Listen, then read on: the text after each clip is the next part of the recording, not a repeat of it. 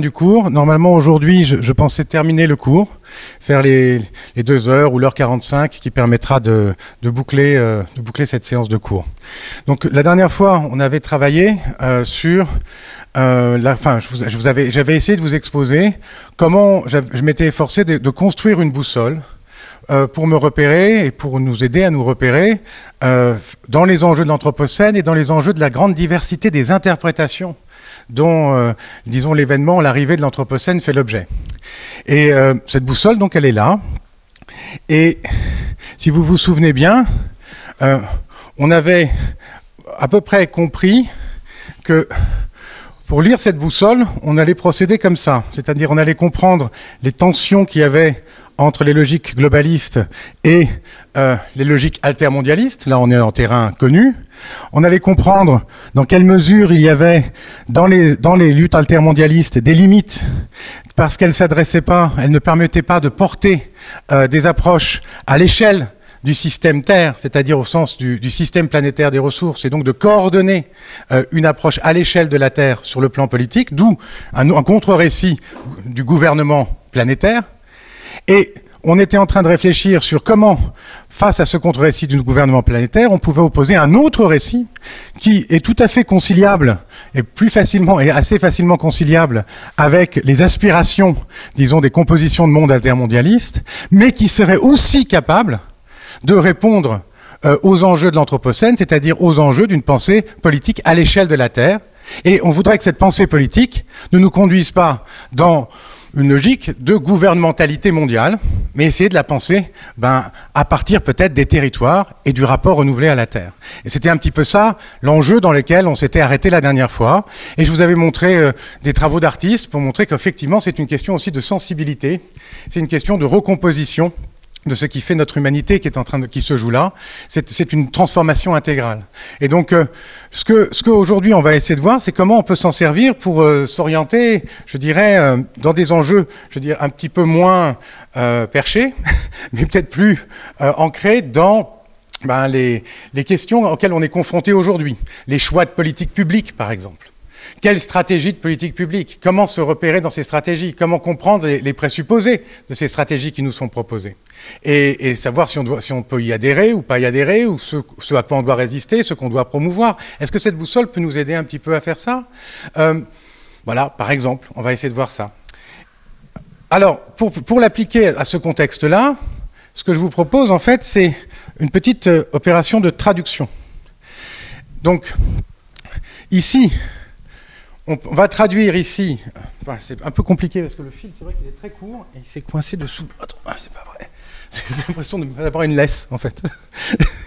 Donc, euh, ici, euh, on a euh, le, les enjeux qui sont liés à une certaine mode d'organisation du contrôle des populations euh, à travers une forme d'économie aujourd'hui globalisée que nous connaissons bien. On parle de néolibéralisme pour, penser l'idéologie qui a été dominante jusqu'à présent, pour penser ce mode de contrôle des populations à travers l'économie.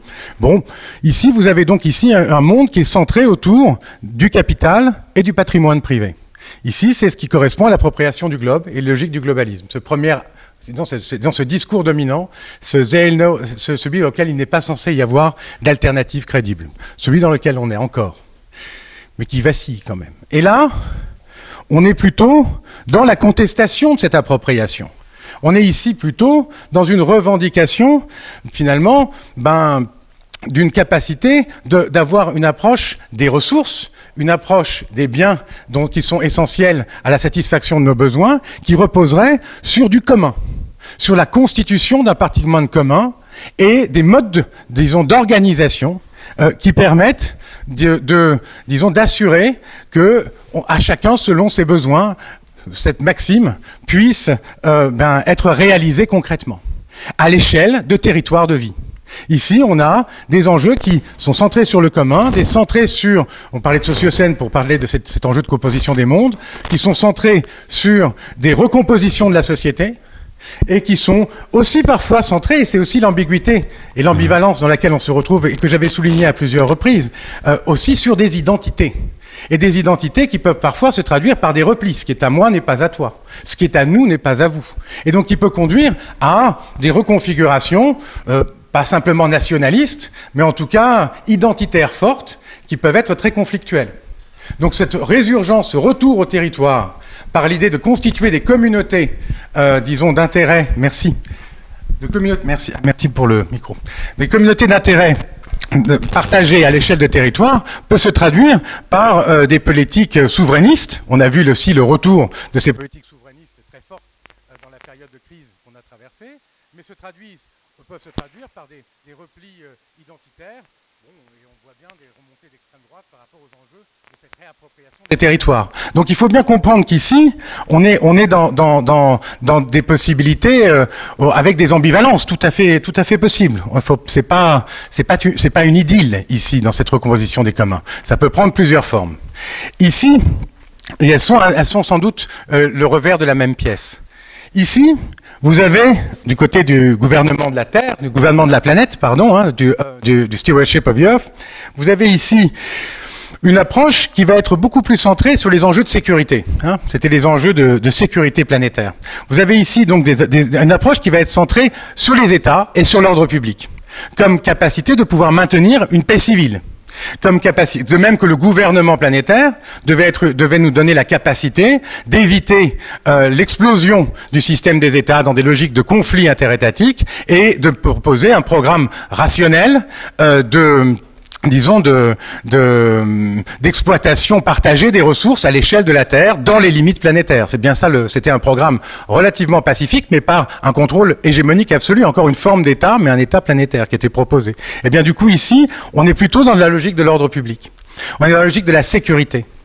Là, on est dans la logique du commun, là. Et là, on est dans la logique du privé, de l'appropriation. Et ici, on est avec clairement avec le partenariat avec la Terre, là je décline juste pour qu'on puisse ensuite voir comment l'appliquer, dans une approche qui met en avant euh, notre appartenance à la nature, notre appartenance au vivant, au tissu du vivant. Donc on va avoir ici finalement une réflexion qui va s'appuyer sur la vieille tradition de l'imitation de la nature pour essayer de repenser comment on peut réinscrire euh, les communautés humaines, les, qui sont des communautés euh, euh, et culturelles, des communautés politiques, des communautés euh, économiques, mais d'abord des communautés écologiques et biologiques, comme toutes les autres communautés vivantes qui constituent la biosphère.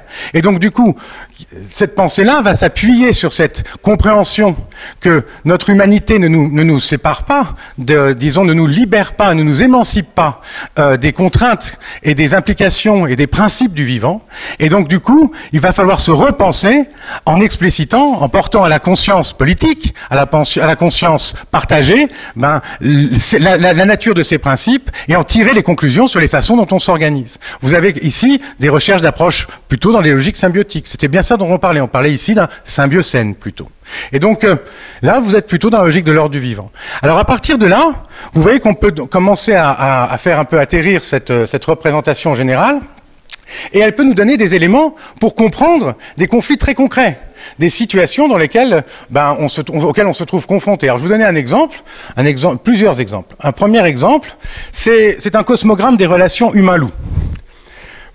C'est un, une des origines, je dirais, c'est après avoir travaillé longuement sur euh, les questions des, interactions homme-loup, notamment quand je travaillais au ministère de l'Environnement euh, entre 2005 et, et 2010, eh bien, j'ai fait des, travaux avec Anne Lalo, euh, qui est à l'université de Nice, et on a développé, euh, au travers d'une assez importante étude euh, sociologique, ben, on a commencé à développer un schéma d'interprétation des conflits autour du loup et des positionnements autour du loup. Et ça, on, a dû sortir, je crois, cette, ce schéma-là vient d'un article qu'on a sorti en 2017. Et donc, euh, je crois que c'est l'acceptabilité sociale des tirs de loup. Mais ce que je veux vous montrer, c'est que le schéma dont je viens de vous parler est, nous donne aussi une grille de lecture du conflit loup. Pourquoi?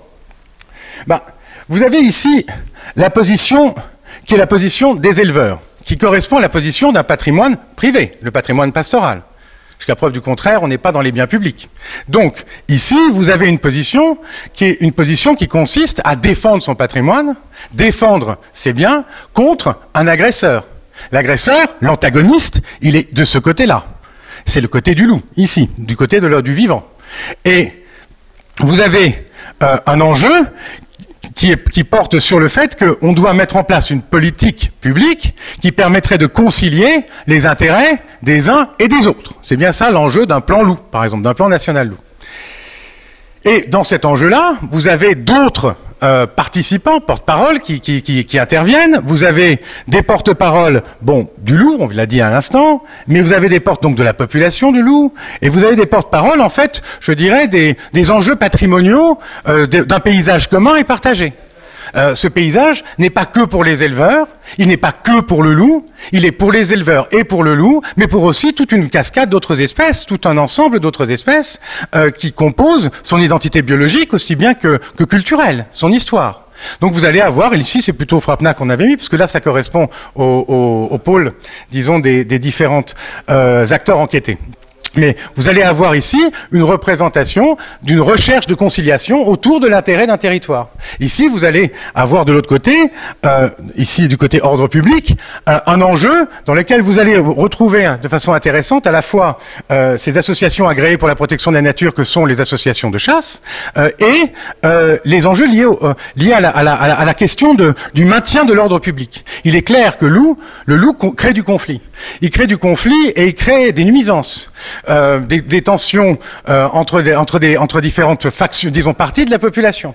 Euh, il crée des tensions par rapport à des activités sur le territoire que sont des activités par exemple touristiques. Quand vous mettez des chiens de protection que vous ne pouvez pas toujours encadrer par définition et suivre à chaque instant, ben vous exposez, euh, disons, les activités euh, touristiques à, à, faire que, enfin, vous, vous, vous, exposez certains touristes à des accidents, à des rencontres, je dirais, euh, plutôt mordantes. Et donc du coup, dans ces situations-là, eh bien, les maires sont en train de dire ben, écoutez, si les mesures que vous mettez en place pour protéger les éleveurs des loups créent ensuite des troubles de l'ordre public, notamment par rapport à des enjeux du tourisme, ou créent des tensions de voisinage euh, dans, les villages ou dans les communes, bien, c'est ça que vous devez essayer de traiter. Donc ici, il s'agit de concilier l'ordre public avec les, disons, les enjeux du maintien de cette population de, de loups. Donc ici, on est plutôt concentré sur du patrimoine, ici, on est concentré sur de l'ordre public, ici, on est concentré sur une histoire, disons, socio-écologique historique d'un paysage, un commun paysager, un commun naturel, et de l'autre côté, on est concentré sur une population euh, d'une espèce qui fut éradiquée et qu'il s'agit aujourd'hui d'une certaine façon, de, protéger pour qu'elle puisse réoccuper cet espace et manifester sans doute une réconciliation possible, la possibilité de la réconciliation entre ben, les activités euh, humaines qui sont sur le territoire euh, et la présence d'une nature considérée comme sauvage, puisque clairement le loup est, demeure sauvage du fait qu'il n'obéit pas à nos ordres et ne relève pas, disons, d'un contrat domestique. Donc du coup, on se trouve bien ici dans une situation où la grille que je vous ai proposée, un peu la boussole, nous permet de nous repérer. Elle nous permet de comprendre le type de tensions, de collisions, de, de discordes qui peuvent, se, qui peuvent apparaître. Et, et c'était moi. Mon, après, il faudrait que je rentre dans le détail par rapport aux, aux logiques de principe de gestion pour pouvoir montrer comment c'est opérationnel. Je pourrais éventuellement le faire assez rapidement éventuellement. Mais par exemple, si vous, si vous, ici vous avez en fait un plan loup est un plan de, qui doit mettre, mettre en place une cohabitation entre euh, une population d'animaux sauvages protégés euh, et euh, des activités humaines.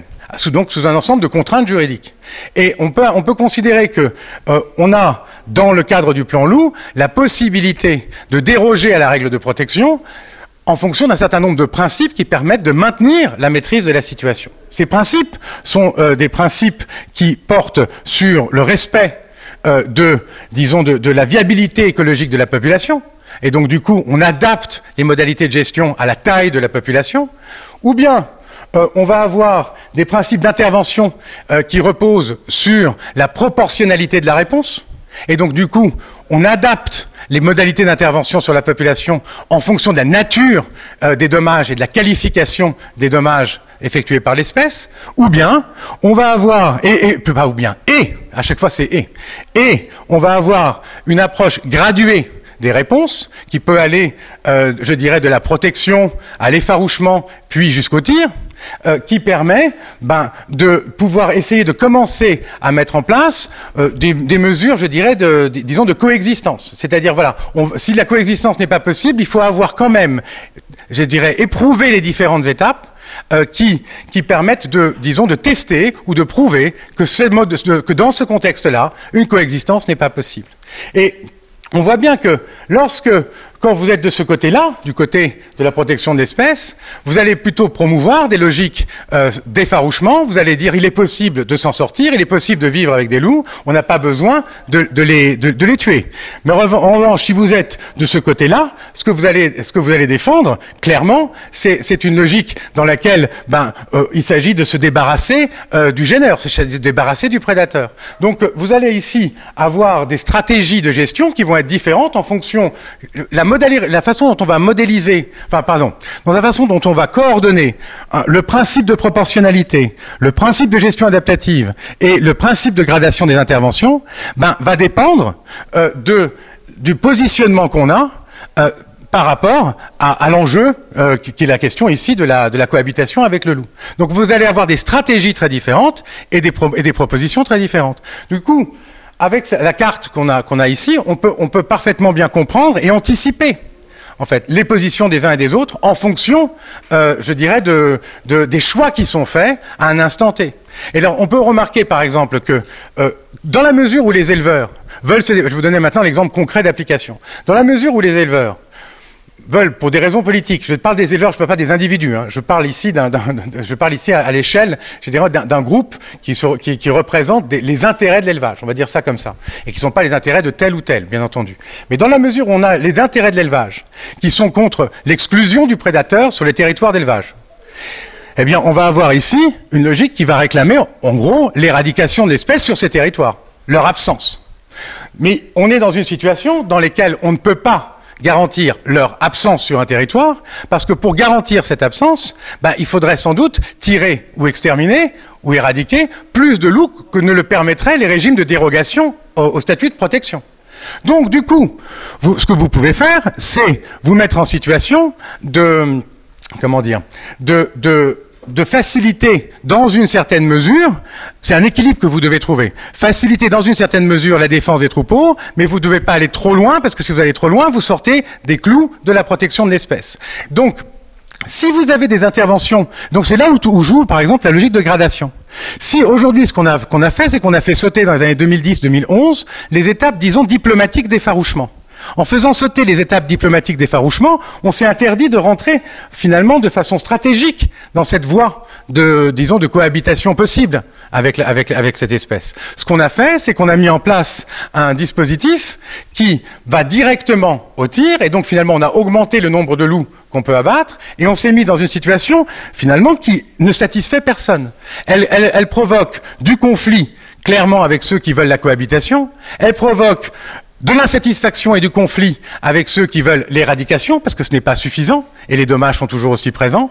Elle provoque des tensions avec les chasseurs, parce qu'il y a des, et des, tensions au niveau euh, des, associations locales et territoriales, Très simplement, pour une raison évidente, c'est que si on confie aux chasseurs le tir des, loups, on a une, une, privatisation de la gestion de cette espèce qui ne correspond pas à son statut, et du coup, on a une tension avec une approche qui serait dans une logique de respect d'un patrimoine naturel. Vous avez ici une tension entre deux types d'acteurs sur le territoire, deux types d'enjeux sur le territoire. Donc vous avez finalement, en fonction de la façon dont vous prenez des choix, vous allez voir finalement un réarrangement des positions se, mettre en place. Et vous voyez bien que le choix qui a été fait de la, disons, de, de, jouer sur la logique de la gradation des interventions en faisant sauter tous les verrous et toutes les étapes, dans, un esprit de contrôle, pour montrer qu'a priori on pourrait contrôler la situation, ça c'est une logique de l'État, eh bien ce qu'on a fait, c'est qu'en fait on a attisé le conflit. Donc on a attisé le conflit. Plus on tire de loup, plus on attise le conflit. C'est étrange, mais on s'en rend compte aujourd'hui. Plus on crée une impasse, plus on attise le conflit. Donc on, parce qu'on s'est interdit en fait d'explorer cette dimension-là. On s'est interdit d'explorer ben, ce que ça pourrait vouloir dire que de mettre en place des dispositifs diplomatiques de, disons, de cohabitation de coexistence avec le loup. On n'a pas voulu l'explorer trop loin. On s'est arrêté tout de suite, on a dit ça ne marchera pas. Et donc du coup, on est resté sur un certain nombre de solutions, et ces solutions produisent des blocages, des verrous, et produisent une crise dont on n'arrive pas encore vraiment clairement à sortir. Vous donc du coup, on a ici, à travers cette boussole-là, sur un cas très concret, des possibilités de voir comment elle pourrait être opérationnelle. Enfin bon, c'est des suggestions. Je ne vais pas rester plus longtemps sur le loup parce que vous n'êtes pas venu peut-être pour écouter ça. Maintenant, après, de la même façon, vous avez ici ben, j'ai repris donc j'ai redessiné ce schéma-là et ce que vous avez, ce que je vais essayer de représenter, c'est l'histoire de la législation française, de l'environnement. Enfin, j'en aurais oublié. Hein. vous, me pardonnerez s'il y a, quelques, lois que j'oublie en, passant, mais on peut voir, par exemple, dans ce schéma, et je vais vous le montrer, qu'il y a des périodes et des phases et qu'on peut voir donc l'évolution euh, de la législation française et donc des stratégies qui sont mises en place et donc des compréhensions de, nos rapports à l'environnement, de la nature de nos relations à l'environnement, la nature politique de nos relations à l'environnement évoluer dans le temps. Donc je vais remonter jusqu'aux années 70 et je vais nous amener jusqu'à aujourd'hui. Mais bon, vous allez voir ce que ça donne. Donc là, c'est les années 70. Un peu les années 80, voilà. 70 jusqu'à 85 à peu près. 87, voilà. Donc on a une première phase ici de, je dirais, du sommet de la Terre de Stockholm que j'ai mis parce que c'est quand même un point de référence international important. Mais vous avez ici une première phase avec en 76 la loi de protection de la nature, en 72 avant la création du ministère de l'Environnement. Ensuite vous avez euh, les lois montagne, les lois pêche. Et en 92, on commence à basculer. Mais vous, voyez qu'ici, les premières générations de lois se, se, tournent assez bien, enfin disons se concentrent assez bien dans un primat de la préservation du vivant. Vous avez ensuite, et, ensuite du patrimoine commun, puisqu'il s'agit bien de comprendre ici que ici c'est un patrimoine de la nation. Donc on est, on est logique patrimoniale au sens du patrimoine commun et dans des logiques de préservation du vivant. Si on regarde les, les, les, textes qu'on trouve au moment du sommet de la Terre, c'est bien ces, ces éléments-là qui sont mis d'abord en avant. Ça change avec euh, le, le, sommet de Rio en 92. Mais ce sont ces éléments-là qui sont vraiment mis en avant. Et puis vous avez les premiers textes ici, qui sont des textes autour des enjeux de sécurité publique.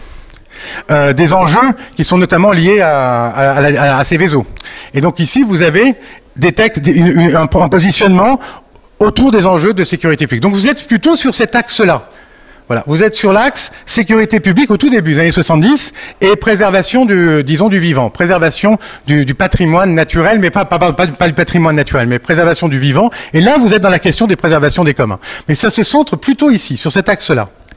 Maintenant, quand on avance, ah, est-ce que j'ai été trop vite?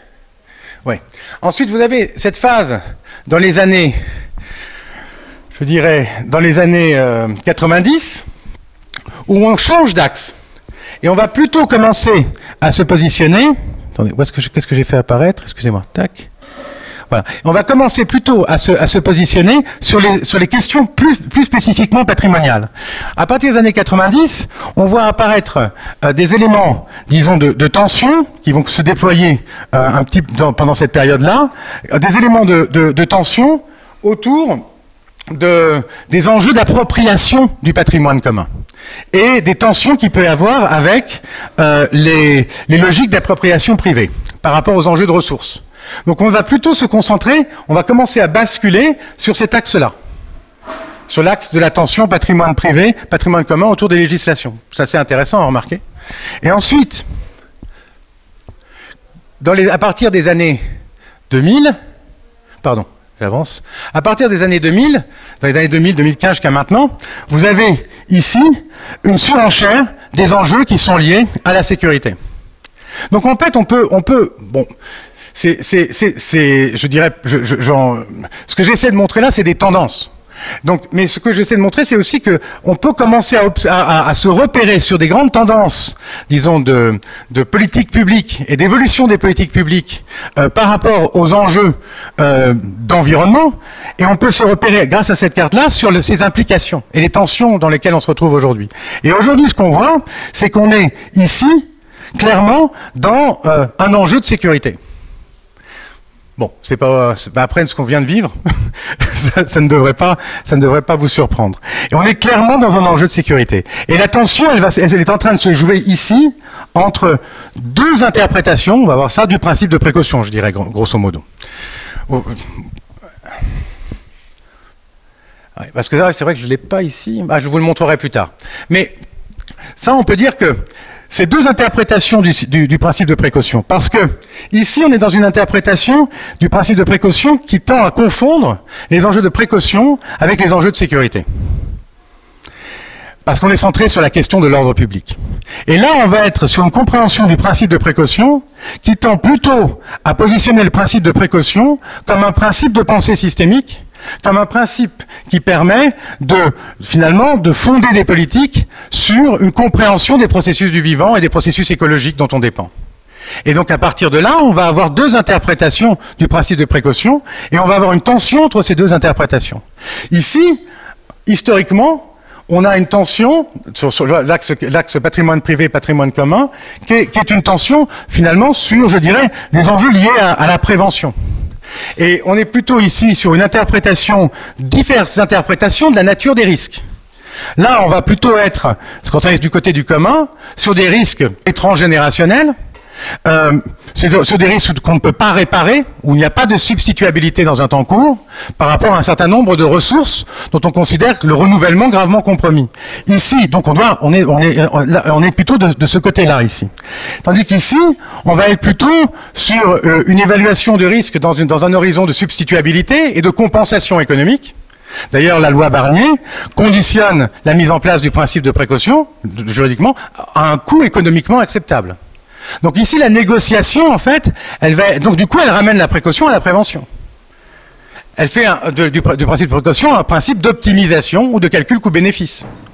Donc elle ramène la précaution à la prévention. Tandis que ici, on est sur un enjeu dans lequel on retrouve bien la dimension, je dirais, politique, et la dimension, bah, via l'enjeu de sécurité, du principe d'intérêt national majeur, d'intérêt public majeur. Ici, c'est ce qu'on retrouve. Donc on n'est pas dans la prévention. Ici, on est dans la précaution. Mais de ce, de ce côté-là, on va commencer à considérer, et là c'est là où, par exemple, on, a par exemple sur le mode, disons, d'action politique, on est sur des logiques d'évaluation socio-environnementale. Et on va, on va commencer à, ici considérer qu'il s'agit ben, d'un engagement éthique. Donc on est plus sur le volet éthique de la précaution. Et dans la capacité de cet engagement éthique, par la précaution, de recomposer euh, nos modes d'organisation politique. Donc, du coup, on distingue bien la précaution des enjeux sécuritaires. Donc, vous voyez que ce, schéma peut permettre aussi de faire une histoire et une généalogie de l'usage des principes.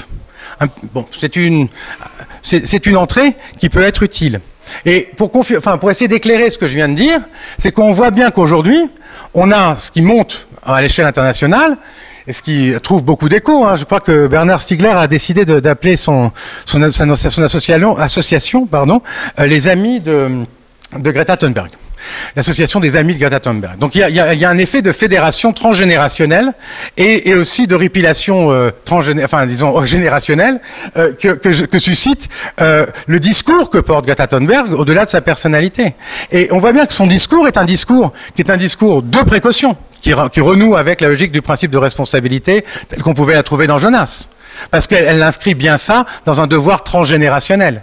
Dans le principe de, euh, quand, quand, Jonas parlait du principe de responsabilité, il insistait sur le fait que c'était un petit peu comme le, c'est un principe qui n'applique pas de réciprocité. Parce que c'est un peu comme le c'est comme ce qui oblige les parents par rapport à leur enfant nouveau-né. Donc du coup ici, et qu'il repose, ce principe, la mise en œuvre de ce principe, sur l'imagination de ce qu'il appelait le malum, le mal à venir, le mal qui va frapper les, hommes de, demain, et donc les humains de demain. Et donc du coup, il y a bien ici une imagination du mal à venir, et il y a bien ici une condamnation par rapport au fait qu'on ne remplit pas nos obligations générationnelles, parce que c'est les enfants qui, sont les victimes, qu'on trouve dans le discours de Thunberg, qui renouent clairement avec les sources euh, éthiques euh, de, de, la pensée de la précaution. Mais est-ce qu'elle renoue avec les sources politiques de la pensée de la précaution? Pas sûr, puisqu'elle s'appuie vraiment très, très fortement sur une revalorisation de l'expertise scientifique. Cette revalorisation de l'expertise scientifique, nous savons depuis bien longtemps, et nous devrions nous prendre des mesures, pourrait très bien, va très bien et tout à fait en phase avec un discours de sécurité planétaire. Et tout à fait en phase avec le discours du Resilience Center dans la période Rockstrom dont on a déjà parlé, où avait, qui mettait en avant, euh, dans le dernier rapport qu'ils avaient fait au Club de Rome, euh, le modèle chinois, on en avait parlé aussi dans ses précédents cours, comme étant une inspiration pour ben, une transformation écologique de nos sociétés.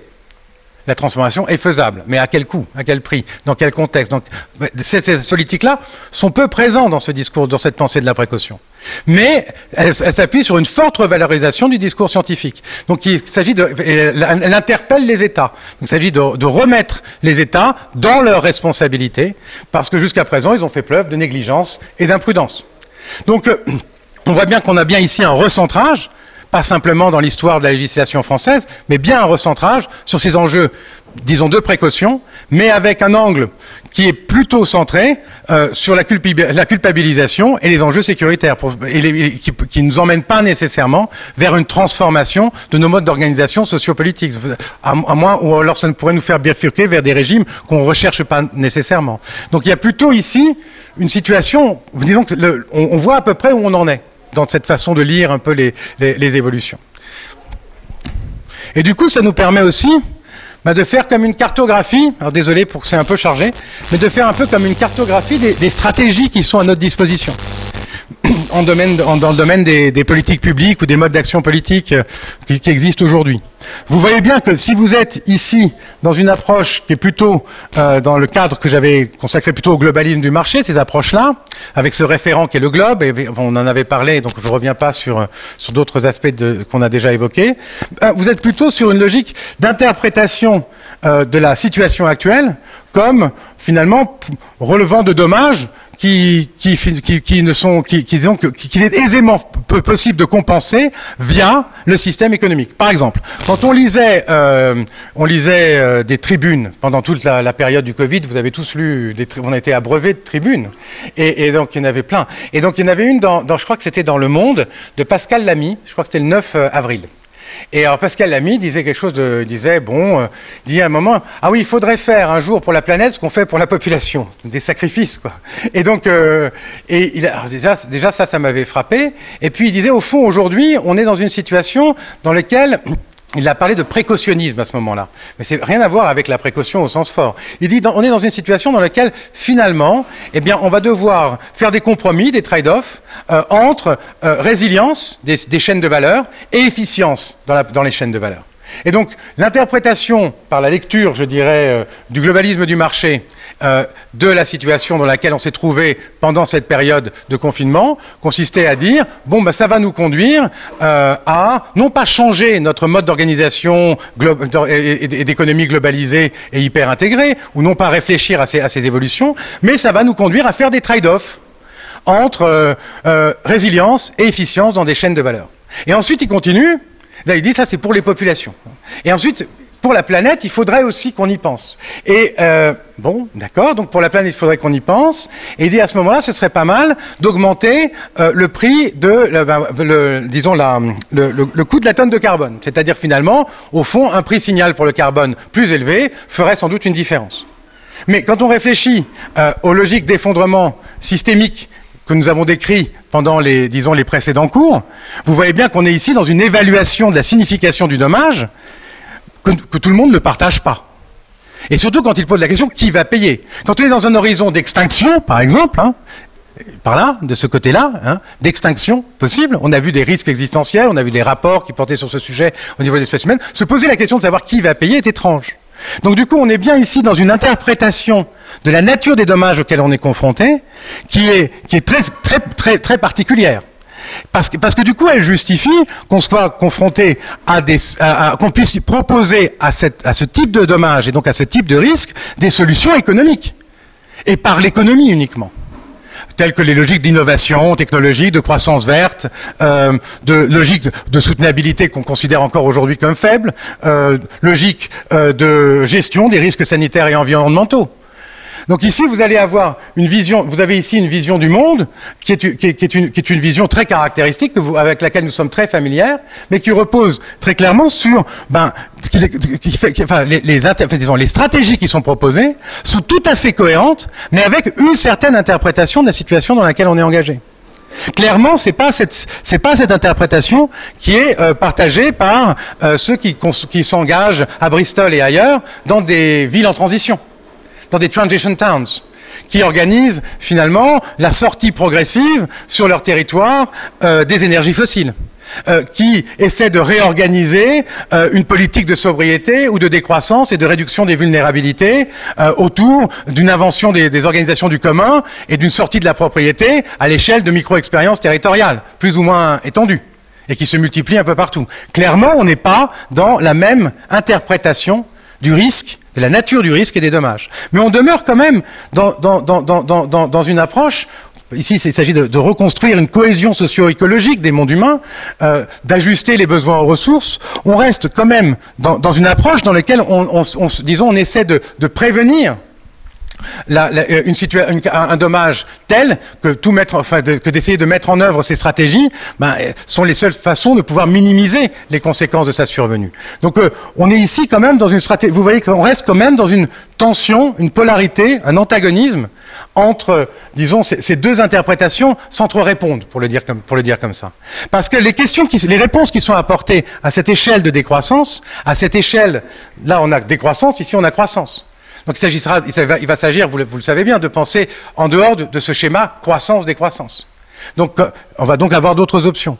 Mais la, question ici, les réponses qui vont être apportées, sont des réponses finalement qui ne changent pas le paradigme dans lequel demeure posée la question. Ce qui va changer, en revanche, c'est l'évaluation euh, de, de, de, des dommages. On va être ici dans une contestation d'un système économique. On va dire il suffirait de changer le système économique et l'organisation pour qu'on puisse s'en sortir.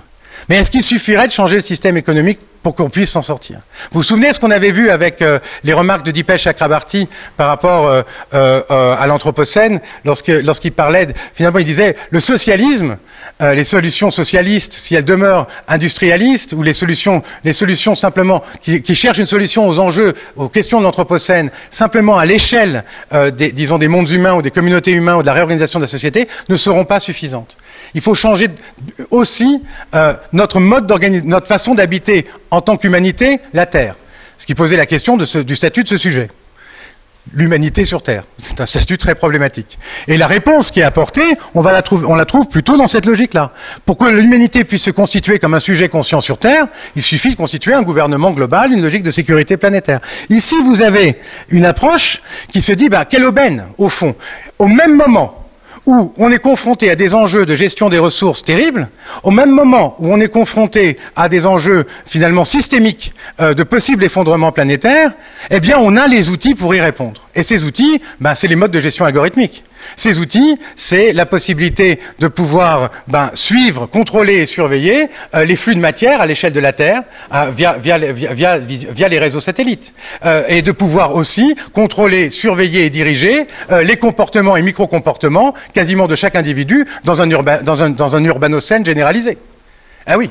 Donc du coup, finalement, l'humanité ne se pose les problèmes que, les problèmes qu'elle est capable de, résoudre. Hein, vous vous souvenez de la maxime Eh bien, du coup, ben oui, voilà. Si on, est confronté à ce problème et qu'on le formule comme ça, ben il se trouve qu'on a les possibilités de s'adapter. On a les possibilités euh, de pouvoir répondre, de pouvoir en tout cas prévenir, enfin prévenir, de pouvoir euh, je dirais, euh, se réorganiser pour pouvoir surmonter les catastrophes inéluctables qui vont se produire. Parce que vous voyez bien que la stratégie qui est ici mise en avant, qui, va juste, qui justifie et qui appuie sur, euh, disons, une, une nouvelle génération d'outils technologiques de contrôle, que ce soit des populations ou des ressources, des flux de matière, des phénomènes naturels, bien, cette, nouvelle, cette, approche-là est une approche qui ne peut être acceptée, qui, qui trouve sa légitimité dans le fait que aujourd'hui, nous sommes confrontés à une catastrophe inéluctable. Et donc, du coup, parce qu'on ne peut pas faire autrement, voilà ce qu'on va faire. Et donc vous voyez qu'il y a bien ici une complicité dans les visions du monde. Parce que clairement, ben, vous voyez comment le monde rebondit après la crise sanitaire aujourd'hui. Hein, vous voyez comment les, les, on, peut, on, pourrait, on, aurait pu d'ailleurs, j'y avais pensé, euh, utiliser cette, euh, ces façons de, de, de, représenter un petit peu les positions pour pouvoir représenter les différentes positions qu'il y a eu pendant la crise sur le monde d'après. Ça serait assez facile à faire. Mais vous voyez bien que aujourd'hui, ce qu'on nous propose pour sortir et reprendre un mode de vie à peu près normal, après cette période, disons, de, de, de confinement et de repli imposé par une logique sécuritaire, ce qu'on nous dit maintenant, c'est ben, il faudrait que vous ayez votre application qui permet euh, de pouvoir suivre vos mouvements. ce qu'on nous dit, c'est que ben, c'est si on n'a pas, on n'est pas un bon citoyen. Donc on a bien ici un régime de justification qui permet de pouvoir d'infiltrer de plus en plus des logiques de contrôle et de surveillance dans les comportements. Et on peut, faire la même chose après par rapport aux problématiques liées à la gestion des ressources qui commencent à s'épuiser, comme l'eau, les sols, etc. On, a des logiques de contrôle et des logiques qu'on va retrouver dans des, smart cities. Certes, ça peut s'apparenter à, à une soutenabilité forte, mais les modalités de mise en œuvre, justifiées par l'inélectabilité des catastrophes liées aux échecs de la prévention, ben, nous met dans une situation dans laquelle on a, on, a, on a un rapport à la précaution qui confond la précaution finalement avec le maintien de la sécurité, qui, qui finalement essaie de prémunir, de maintenir un système aussi longtemps que possible. D'où une ambivalence sur le sens de la résilience. Mais tout le monde a perçu cette ambivalence. Quand vous parlez en théorie, on va en parler un petit peu plus tard, plus en détail. Mais vous voyez bien qu'ici, la résilience dont on parle consiste à maintenir euh, le, disons le, le disons, les, modes de fonctionnement qui soutiennent, en fin de compte, euh, qui sont les conditions de possibilité, en fin de compte, de la prolongation autant que possible euh, des logiques euh, du globalisme de marché. Donc on se trouve ici dans, dans une collusion assez évidente. Et, bien entendu, les, les autres possibilités qui s'ouvrent à nous sont des possibilités qu'on a déjà évoquées, mais qu'on va voir sur le plan des politiques publiques, non pas centrées sur une justification liée à l'urgence climatique ou sanitaire, parce que bon, on va, on avoir cette, une dimension de cet ordre-là ou pandémique. Donc non pas, non pas qu'il repose pas sur cette dimension-là, mais qui repose plutôt euh, sur la réinvention des façons d'habiter. Et qui va chercher à mettre en place à différentes échelles, de façon transcalaire, une telle réinvention. Donc par exemple, et c'est pour ça que j'ai pris, je, je, sépare hein, ces, deux approches-là. Ici, on est plutôt centré, vous vous, en souvenez quand on avait travaillé sur... Euh, sur la, construction de ces, de ces approches-là, on est plutôt centré sur des approches locales ou régionales ici. Tandis qu'ici, on essaie de voir comment on peut articuler une façon d'habiter les territoires à l'échelle de la Terre. Ça, semble une équation difficile à maintenir, mais c'est une essai de savoir comment est-ce qu'on peut répondre à l'équation qui est résolue ici, par des logiques de contrôle et de surveillance. Donc comment on peut faire autrement? Et donc ici, on ne prend pas les mêmes alliés. Autant ici, on a un allié dans l'espace avec les réseaux satellitaires, autant ici, on va essayer de trouver des alliés dans le tissu du vivant. Et donc vous allez par exemple avoir des propositions de repenser la jurisprudence internationale avec par exemple la logique de tout ce qui est promu aujourd'hui autour de la notion d'écocide, de pouvoir mettre en avant, donc de crime en ce sens-là, mais de mettre en avant, euh, par exemple, des, approches qui favoriseraient des cadres de co-viabilité socio-écologique pour euh, les, développements des sociétés humaines. Quel droit nous faudrait-il pour ça? C'est une inspiration qu'on peut trouver dans le contrat naturel en 1990 en disant que c'est par le droit qu'on arrivera à transformer, euh, à répondre aux, enjeux de la catastrophe qui vient, que décrit très clairement Michel, Michel Serres dans le contrat naturel des années 90.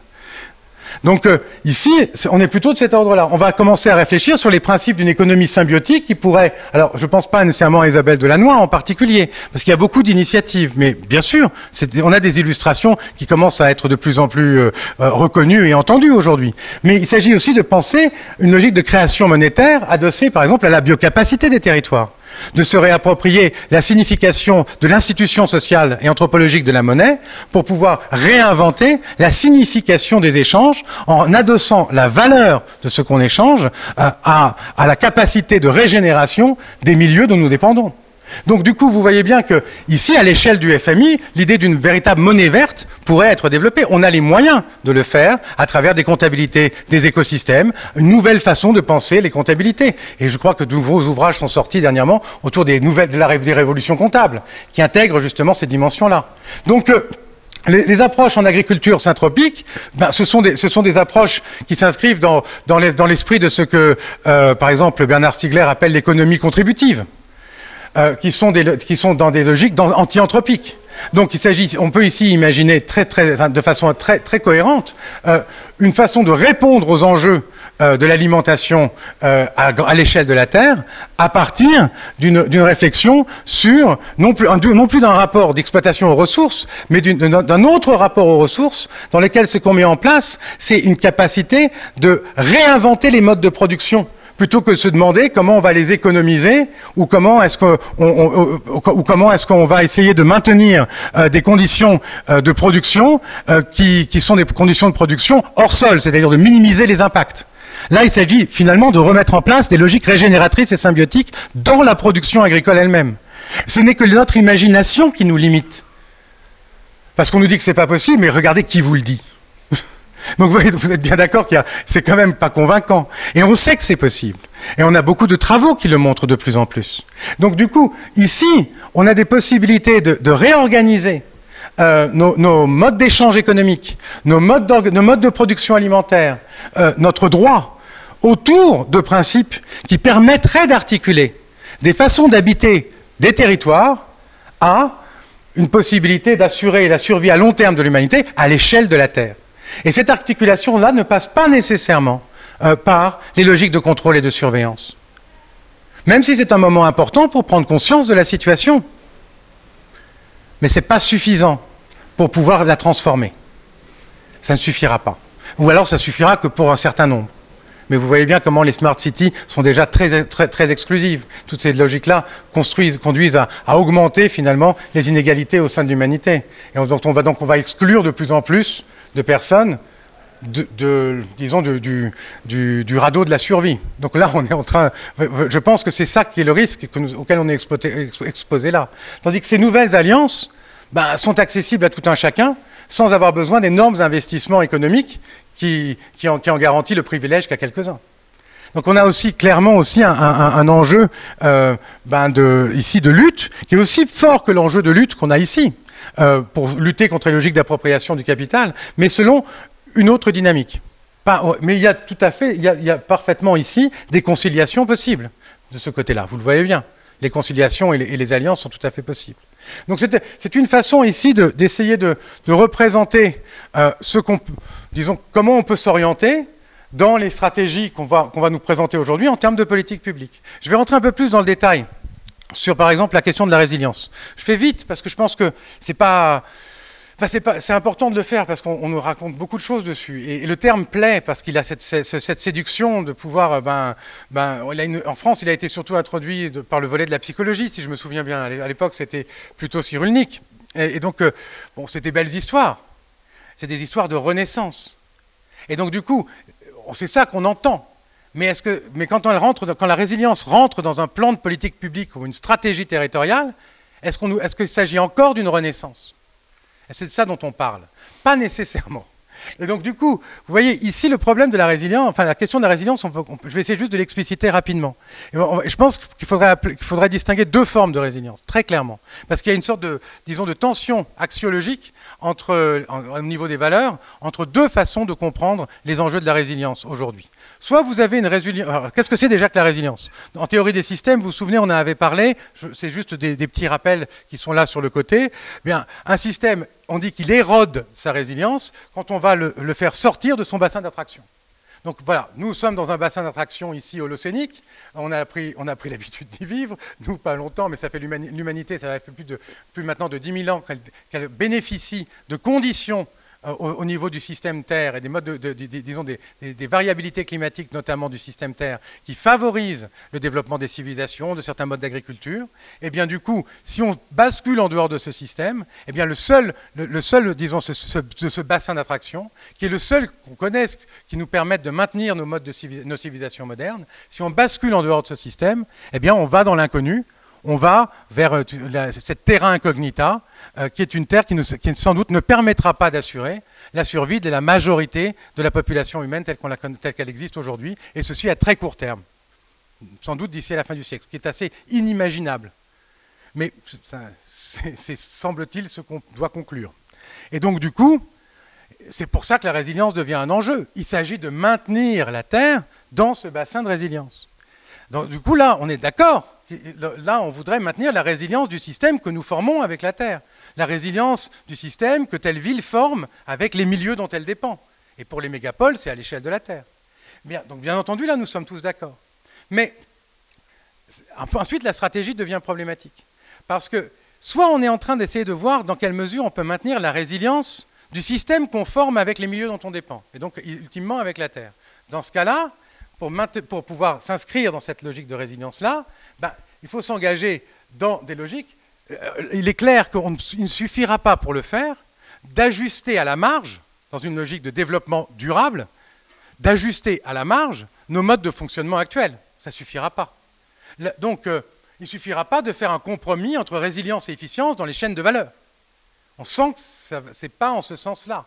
Donc euh, la résilience comme étant une logique d'adaptation des systèmes existants à une transformation de leur environnement, c'est, disons, ce contre quoi on doit dresser l'oreille parce que c'est ce qui ne marchera pas. Or, c'est ce qui, aujourd'hui, sous le nom de résilience, permet de promouvoir des politiques dont l'objectif est d'assurer la survie, donc d'une certaine façon l'adaptabilité, des systèmes existants dans un environnement changeant, très rapidement. Ça, ce n'est pas le type de résilience qu'on veut. La résilience qu'on veut, c'est la résilience qui permet de maintenir le, le système conforme avec ce qu'on appelle notre environnement dans des conditions qui permettent notre survie. Pour cela, il faut qu'on s'engage dans des logiques de transformation de nos systèmes. et donc on est bien clair que la résilience, si elle est comprise comme une transformation, si elle est comprise comme une façon de, pour pouvoir maintenir son identité, donc notre cohérence, notre intégrité sociale, notre intégrité en termes de population, notre intégrité en ce sens-là, eh bien nous sommes obligés de nous transformer. Là, on comprend, là, on est, d'accord. La transformation est la condition du maintien de l'identité. On est dans une approche métamorphique de la résilience qui justifie ben, de s'engager vers d'autres voies. En revanche, dans la doctrine qui, encore aujourd'hui, enfin, qui, me semble euh, pour le moment un peu dominée sur la compréhension de, ce qu'est la résilience, ce dont on nous parle, c'est vous devez faire des sacrifices et des ajustements pour qu'on puisse euh, mettre en place des capacités d'adapter notre système existant à des perturbations. Et ce sera une source d'innovation.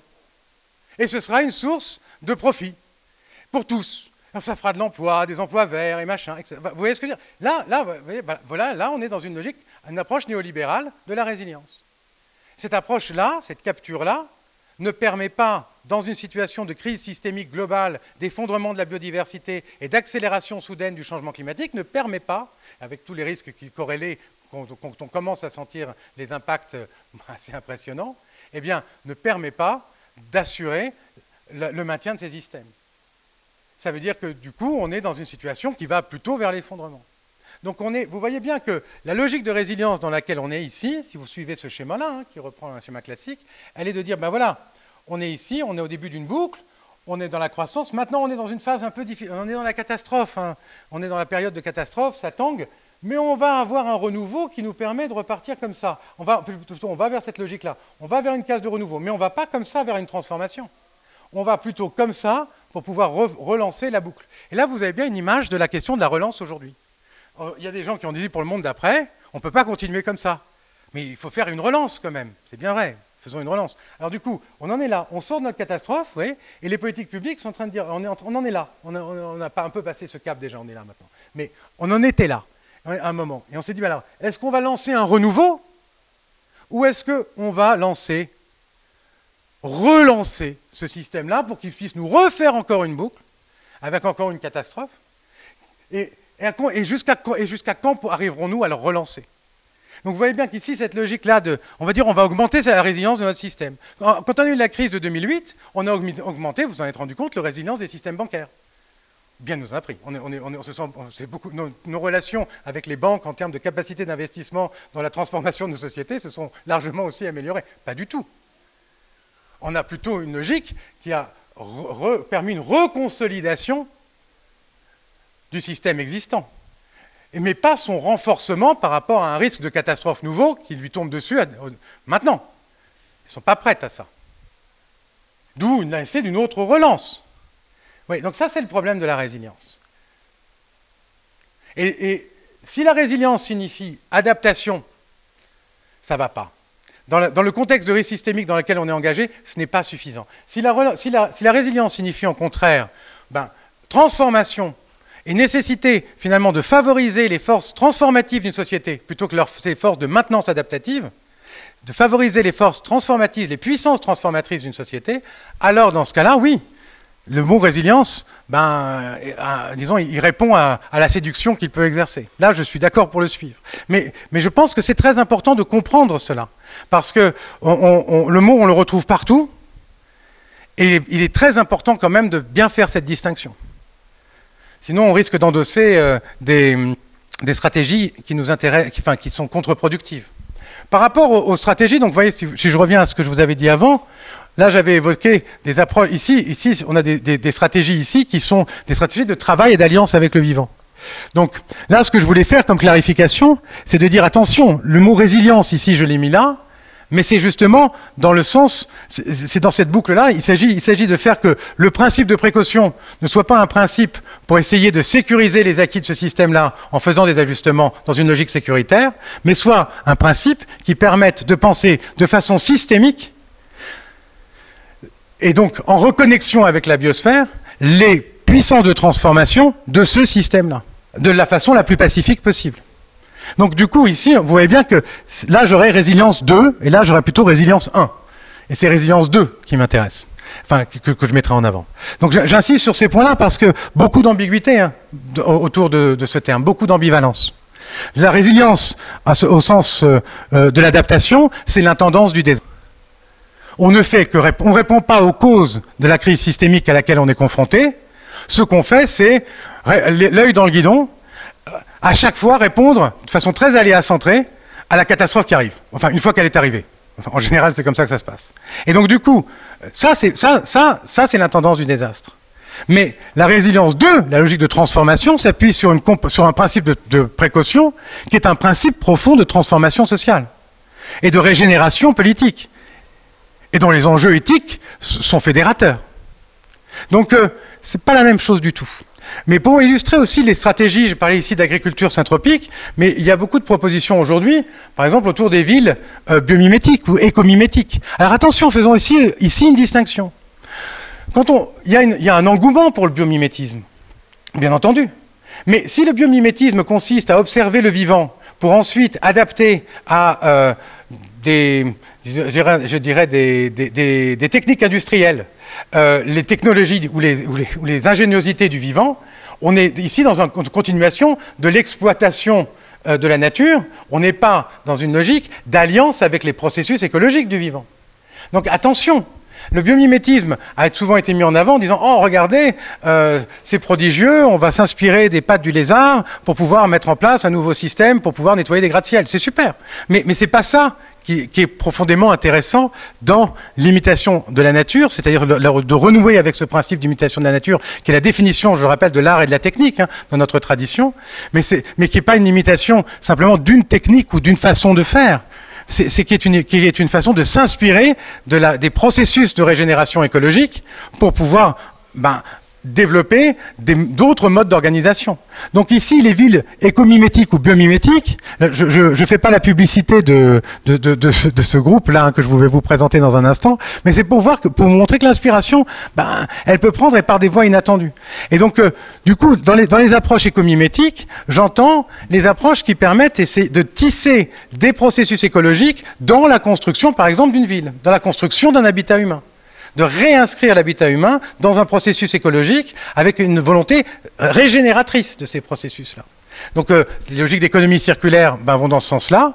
On a, c'est pas, quelque chose de nouveau, mais c'est important de faire la distinction entre le fait de, de s'inspirer ponctuellement pour l'exploiter d'une invention du vivant et d'un autre côté, prendre les modes d'organisation écologique qui sont là depuis des dizaines de milliers d'années par rapport euh, à l'Holocène, et là je je rentre pas sur l'histoire de la vie sur Terre, mais qui sont un enseignement de la vie sur Terre pour nous réorganiser euh, dans nos façons d'habiter et, de prendre nos décisions. C'est pas la même chose.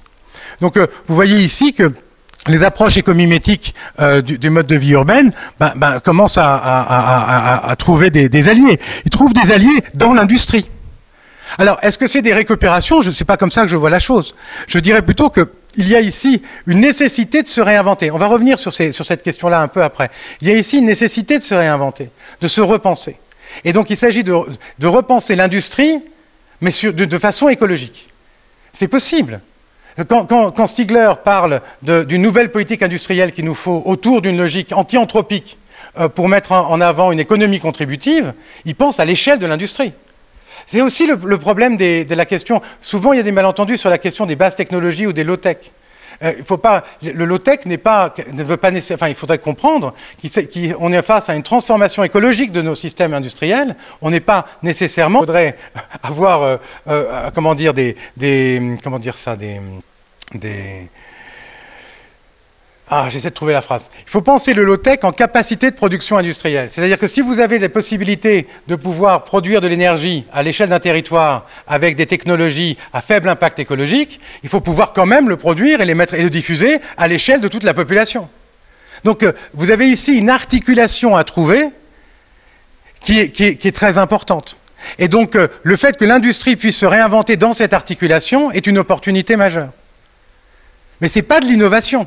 Attention, il ne s'agit pas de dire, là, quand on parle de logique écomimétique, on n'est pas en train de penser à ces programmes d'innovation technologique qui, nous, qui euh, qu'il serait possible de répondre à la crise dans laquelle on est engagé, aux, enjeux de l'Anthropocène, par, euh, par, par l'investissement ou le surinvestissement dans les lignes de technologie qui sont celles qui nous ont conduits à cette crise. Donc il faut, bien faire attention ici par rapport au... Je crois qu'il y a une grande attention, j'aurais pas, pas le temps cette année de rentrer dans tout ça. je ne sais pas si je le ferai l'année prochaine encore, mais, je vous invite à, bien faire attention à l'histoire des techniques et, à la sociologie et à l'histoire des techniques. Il y, a, ces bifurcations technologiques qui, racontent comment on en est arrivé à avoir, par exemple, une économie basée essentiellement sur le pétrole avec toutes les technologies qui suivent derrière. Eh bien, il y a des bifurcations ici sur les choix par rapport aux ressources qui sont, fondamentaux et les modes d'organisation politique. On l'avait évoqué avec l'ouvrage de Timothy Mitchell, Carbone démocratie, qui montre bien ces, différents niveaux d'intégration. Et donc, on est à un moment de bifurcation aujourd'hui. Et donc, il faut penser tous ces moments, toutes ces dimensions systémiquement en même temps. Et donc, euh, voilà. Donc c'est pour ça. Donc je, vous, je, vous, disais justement ici, il y a une réinvention. Il faut repenser l'industrie. C'est pas un gros mot, mais il faut le repenser autour de, ces contraintes-là et dans cette aspiration-là, cette aspiration écomimétique, écologique. Donc, j'illustrais cela avec le Biomime City Lab, qui, euh, est une initiative que, j'ai pu croiser ces derniers temps, mais il y en a de très nombreuses. Et donc voilà, ça c'était aussi un, point pour s'orienter. Ensuite,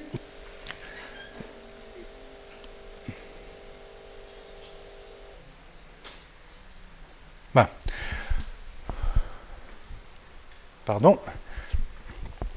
Pour conclure, disons, cette euh, première phase, je ne sais pas exactement l'heure qu'il est. Je ne sais pas où j'en suis. Une heure et demie? Bon, on va finir. Euh, enfin, il y a pas mal de choses encore. Mais bon, j'ai peut-être été un peu long. Euh, pour finir cette, disons, cette première finalement phase, ce que je voulais vous dire, c'est que cette, représentation diagrammatique, on peut, moyennant quelques translations logiques enfin, et, géométriques, la traduire aussi comme ça. Ici, vous vous souvenez, hein, Ici, c'est le degré zéro, c'est planète et monde se rejoignent. Si planète et monde se rejoignent, on commence à ouvrir des trajectoires. Et j'ai éclairé ces trajectoires en mettant en abscisse le réel, en pensant à Lacan, ici l'imaginaire, en ordonnée, et ici c'est l'axe structurant du symbolique. Et donc ce que vous avez, ce que vous, pouvez voir, c'est que on va avoir des stratégies de politique publique, des alliances, euh, des logiques technologiques qui vont nous emmener plutôt vers l'imaginaire, en route pour Mars, quoi. Et qui vont donc nous emmener, et plus on va vers la globalisation, plus on est dans la logique de l'imaginaire. Et donc ça va, ça va donc les, logiques de soutenabilité, de croissance verte telles qu'on les comprend aujourd'hui, sont des logiques qui restent dans l'imaginaire. On sent bien qu'on est là en train de brasser euh, un peu du vide. Euh, et et de l'autre côté, plus on se rapproche, par exemple, les logiques d'adaptation en termes de résilience 1, dont on a parlé, sont aussi dans, l'imaginaire. Et la soutenabilité forte nous ramène quand même vers, euh, un axe, disons, qui, qui commence à essayer de trouver un équilibre avec les exigences et les contraintes du réel. De l'autre côté, ben vous voyez bien que quand on parle d'effondrement de nos sociétés, des fragmentations, euh, de barbarisation, ben, on est dans une vision dans laquelle, ben, on colle de plus en plus à la Terre, on est à la limite, on va y bientôt, on va bientôt y, finir. Donc euh, ici, l'extinction, le requiem pour une espèce, ben, c'est ce qui correspond à l'axe, disons, de la terrestrialisation maximale. On, retourne à la Terre, mais au sens euh, propre du terme. Donc euh, Ici, vous allez commencer à avoir des trajectoires ben, qui vont essayer, parce que pour pouvoir se tenir sur Terre, il faut se tenir debout. Hein. c'est bien ce que nous, nous, tenons debout. Nous, habitons la Terre. Donc, euh, on n'habite pas la Terre allongée. On, est, on habite là quand on est en terrestrialisation maximale. Ben, on, est retourné à la Terre, je dirais. Mais donc, du coup, mais, mais on, on, se tient dans le symbolique, dans une tension entre l'imaginaire et, et, et le réel. On se tient dans, cette, dans cet équilibre entre les deux. C'est pour ça que j'avais mis cet axe comme ça. Et donc du coup, vous allez avoir des stratégies ici ben, qui vont être plus ou moins euh, en, capacité de rejoindre notre exigence symbolique par rapport à notre humanisme, à ce que nous, comprenons de, la signification et de la dignité humaine. Et donc, euh, vous allez essayer d'avoir des approches comme ça, mais aussi à l'ambition qu'on doit se donner aujourd'hui, si on veut avoir une humanité qui, arrive à penser à l'échelle de la Terre. Et pas simplement à l'échelle de son, territoire ou de son lieu dit. Et donc, euh, du coup, il s'agit de penser ici une, signification de l'être humain qui soit à l'échelle de la Terre, mais non pas dans les délires du globe. Donc voilà, cet, équilibre est à trouver là. Et donc, résilience 2, par exemple, s'il a bougé, il me manque la, flèche, peut-être que je l'ai oublié de la mettre. Attendez. Résilience 2, bah ça me semble ce qui se rapproche un petit peu plus si on va vers une logique de transformation écomimétique, par exemple, ou symbiotique. C'est ce sens systémique de la pensée de la précaution qu'on rejoint aussi là. Donc euh, voilà, je suis en train de me dire, voilà, un peu aussi une façon de peut-être pouvoir représenter les choses. Et je dirais que cet axe ici, qui est l'axe, disons, structurant, enfin archétypal, qui permet de, s'orienter, c'est l'axe de la paix avec la Terre, ce que j'ai appelé l'axe du, du, symbiocène, qui, tire les conclusions euh, de, la, de la pensée euh, de la pensée de Vernadsky qui tire les conclusions de la signification de ce que ça signifie la biosphère. La biosphère, c'est pas la somme des vivants. Euh, la biosphère, c'est la condition de possibilité et le résultat de toutes les formes de vie qui ont existé, qui existent et qui existeront. La biosphère est vivante. Et donc vivre dans la elle, est, vivante au sens symbiotique de Margulis, on en a déjà parlé. Et donc euh, du coup vivre dans la biosphère, c'est s'inscrire dans la compréhension sur le long terme de ce que, ce que signifie la vie, c'est-à-dire un processus symbiotique, d'émergence symbiotique. Donc euh, ici, il y a, euh, cette, exigence de, de trouver un équilibre symbiotique avec la Terre, que Michel Serres appelait faire la paix avec la Terre il parlait d'un contrat de symbiose. Ces termes-là réfèrent à Michel Serres, hein. je ne vais pas les chercher beaucoup plus loin. Euh, et, donc il nous invite à faire un traité de paix avec la Terre, un contrat d'armistice. Voilà. Donc on est bien. On va peut-être. J'aurais peut-être pas le temps de rentrer dans. Je voulais vous en parler plus, précisément aujourd'hui, mais j'aurais peut-être pas le temps. Mais on passera dessus parce que je voudrais vous montrer deux trois choses avant de finir le cours. Mais du coup ici, on a bien cet axe de, la paix qui est structurant. Et on voit bien que c'est important parce que ce discours. Attendez, où est-ce que c'est ça? Tac. Ah, je l'ai pas mis, j'ai perdu. Ah, c'est pas grave. Parce que le discours aujourd'hui auquel on a été confronté avec euh, avec l'épidémie de la, Covid, avec l'épidémie de Covid 19, c'était un discours que tout le monde a remarqué, bien entendu, les connotations martiales. Euh, qui, ont, été mises en avant. Alors bien sûr, on les comprend très bien. Quand on veut mobiliser une population en état d'urgence, c'est tout à fait cohérent d'être martial. Mais, ici, il s'agit de se demander ce que signifie cette logique de guerre. On n'est pas en guerre contre One. Non. Enfin, pas nous, en tout cas. Mais, mais, euh, mais, mais euh, on, est, on est en guerre contre la Terre, d'une certaine façon. Et c'est, ici, il s'agit de se demander ce que signifie cette logique de guerre. On n'est on pas en guerre contre One. Non. Enfin, pas nous, en tout cas. Mais, mais, euh, mais, mais on, est, on est en guerre contre la Terre, d'une certaine façon. C'est ce qu'a dit le, le directeur du CDC chinois. Il a dit non, c'est pas le virus de Wuhan, c'est le virus de la Terre. Donc ne dites pas, dites pas que vous voulez faire la guerre. notre ennemi, c'est pas Wuhan, c'est la Terre. Et donc y quand, euh, Gutiérrez, à l'ouverture de la COP 25, a dit euh, qu'il faut qu'on fasse la paix avec la Terre, il a dit parce que la planète rend coup pour coup. On va pas s'en sortir. Donc du coup, vous voyez bien qu'ici, dans la charte de la charte de la Terre en 2000, euh, si je me souviens bien, c'était en 2000, on appelle à faire la paix avec la terre. Cette compréhension qui a une signification de la paix avec la Terre et que, qui, signifie que finalement nos modes de vie sont des modes de vie qui font de l'ensemble quasiment des vivants, à part ceux qu'on a, a asservis dans les logiques de contrat domestique, ou même pas, même pas du domestique, mais je parlais d'exploitation industrielle. Mais donc, à part ces vivants qu'on exploite, la qui, vont, qui, se retournent contre nous avec les logiques de, de, de, risques sanitaires qu'ils génèrent, mais, mais à part les vivants finalement qui sont nos, disons, nos, dépendances, eh bien, on se retrouve dans une situation euh, aujourd'hui dans laquelle on s'est mis à dos l'essentiel de la biodiversité. On a transformé la réalité bactérienne de la planète. Il faut, il faut en prendre conscience. C'est-à-dire qu'à l'Anthropocène, avec, euh, c'est une des évidences, une, un, des, un, des, moments, on l'a, je crois qu'on l'avait dit au tout début du cours sur l'Anthropocène, avec euh, les transformations massives de la microbiologie des sols, avec la destruction euh, des écosystèmes, avec la, disons, la multiplication de nouvelles entités chimiques dans, dans les milieux, mais surtout avec les antibiotiques et l'usage massif des antibiotiques, on a modifié la réalité microbienne et bactérienne de la Terre à cette échelle-là. Les études qui portent sur le sujet sont, remarquables. Donc on, est, on, a, on, on, est, on, a, donc on va avoir un effet retour. On commence déjà à avoir des effets retours hein, sur le sujet. Donc, euh, donc on voit bien qu'ici, on, s'est mis en situation de susciter beaucoup d'ennemis, et des ennemis beaucoup plus nombreux que nous, qui pèsent beaucoup plus. Hein. Quand, quand, Sloterdijk avait fait son intervention, c'était à Penser l'Anthropocène à, Sciences Po, il y a, il y a quelques années, il y a, a peut-être... Euh, 6 ou 7 ans, il, s'était amusé en disant, mais écoutez, l'Anthropocène, il rigolait, il disait, mais si on prenait toute l'humanité et qu'on la jetait dans la mer, elle monterait peut-être d'un centimètre, enfin dans les océans, peut-être d'un centimètre. Si on prenait toutes les vaches et tous les animaux domestiques et qu'on les jetait dans la mer, il y aurait peut-être deux centimètres qui montent.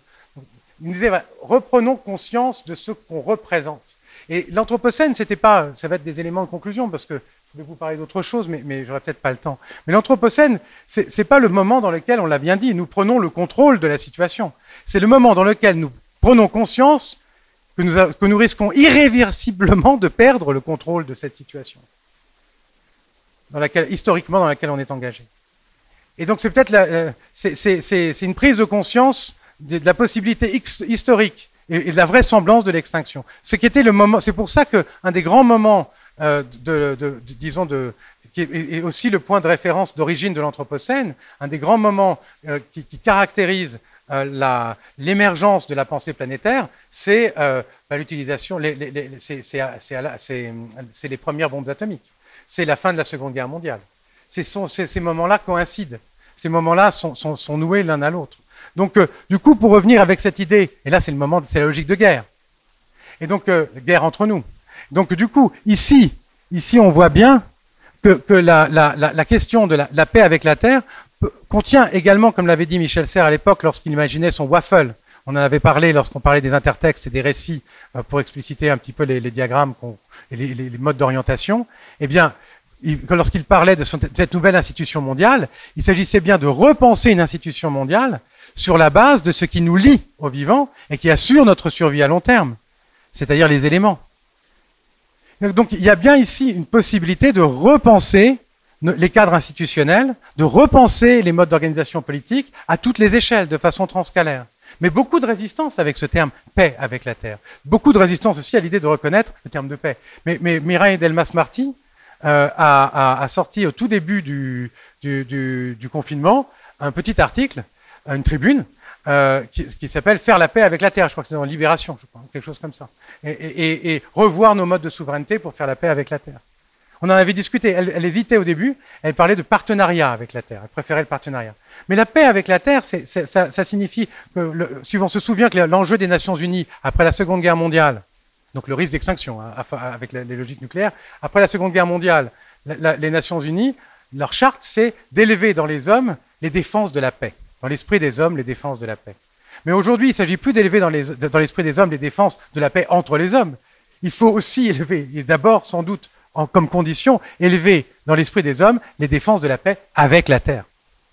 Et c'est sans doute, sans doute ici une inspiration qui permettrait de, de, une mue du système international autour d'une autre compréhension de la signification de la paix, qui nous permettrait de sortir, je dirais, du pessimisme et du réalisme kantien et hegelien qui, qui, est encore le nôtre à travers les institutions telles qu'elles existent aujourd'hui et, qui, et, qui, dont la mission est la paix, mais la mission impossible est la paix, étant donné qu'on a une structure étatique souverain, d'État souverain. Et là, on voit, c'est pas possible. Donc, euh, du coup, la question finalement de la paix avec la Terre pourrait aussi répondre euh, au dilemme de Marx dans le programme de Gotha. Comment faire pour que ce soit, la révolution communiste ait lieu tout, dans tous les États et en même temps Parce que si elle ne peut pas avoir lieu ici et là, ça ne marchera pas. Donc cette question de la mutation, hein, qui est dans, ce diagramme-là, et cet axe ici symbolique, là, c'est un horizon. Pas, mais c'est bien de cet ordre-là que la question se pose. La question de, cette transmutation de notre système qui fait que tout d'un coup, ben, la relation à la Terre devient le pivot autour duquel on se réorganise dans notre humanité. Et c'est un système très opérationnel qu'on peut très bien, à mon avis, décliner avec tout un ensemble de principes à l'échelle internationale. Et on a beaucoup, beaucoup d'éléments aujourd'hui pour le faire, et de précédents et, et d'héritage.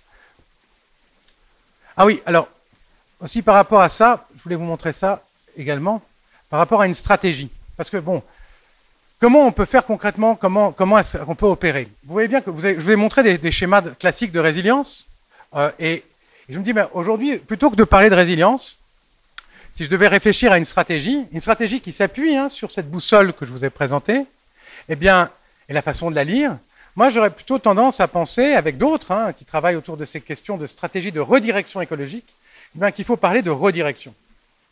Et que du coup, on peut commencer à mettre en place un processus qui permet de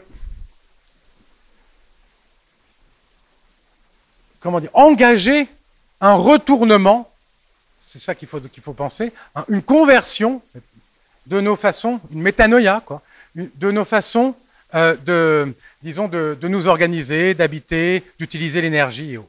Et ce retournement, en fait, passe par plusieurs étapes. Ces étapes ne sont pas des étapes nécessairement dans une dialectique temporelle et un ordre de succession.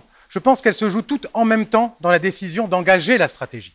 Donc le, moment crucial est sans doute la façon dont on engage la situation stratégique qui conduit à cette possibilité ou pas euh, de, retournement ou de conversion. Mais il y a d'abord une logique de renoncement.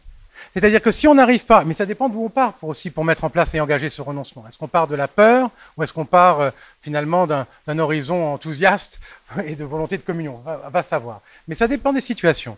Mais il y a une, si on ne peut pas laisser de la place à d'autres façons de s'organiser et de se comprendre sans et de comprendre les possibilités qui s'ouvrent à nous sans se déconnecter, sans renoncer à des illusions, des conditionnements, euh, des, attentes euh, qui nous constituent à tous les niveaux, du niveau de l'échelle collective, euh, à l'échelle individuelle, à l'échelle de nos représentations culturelles.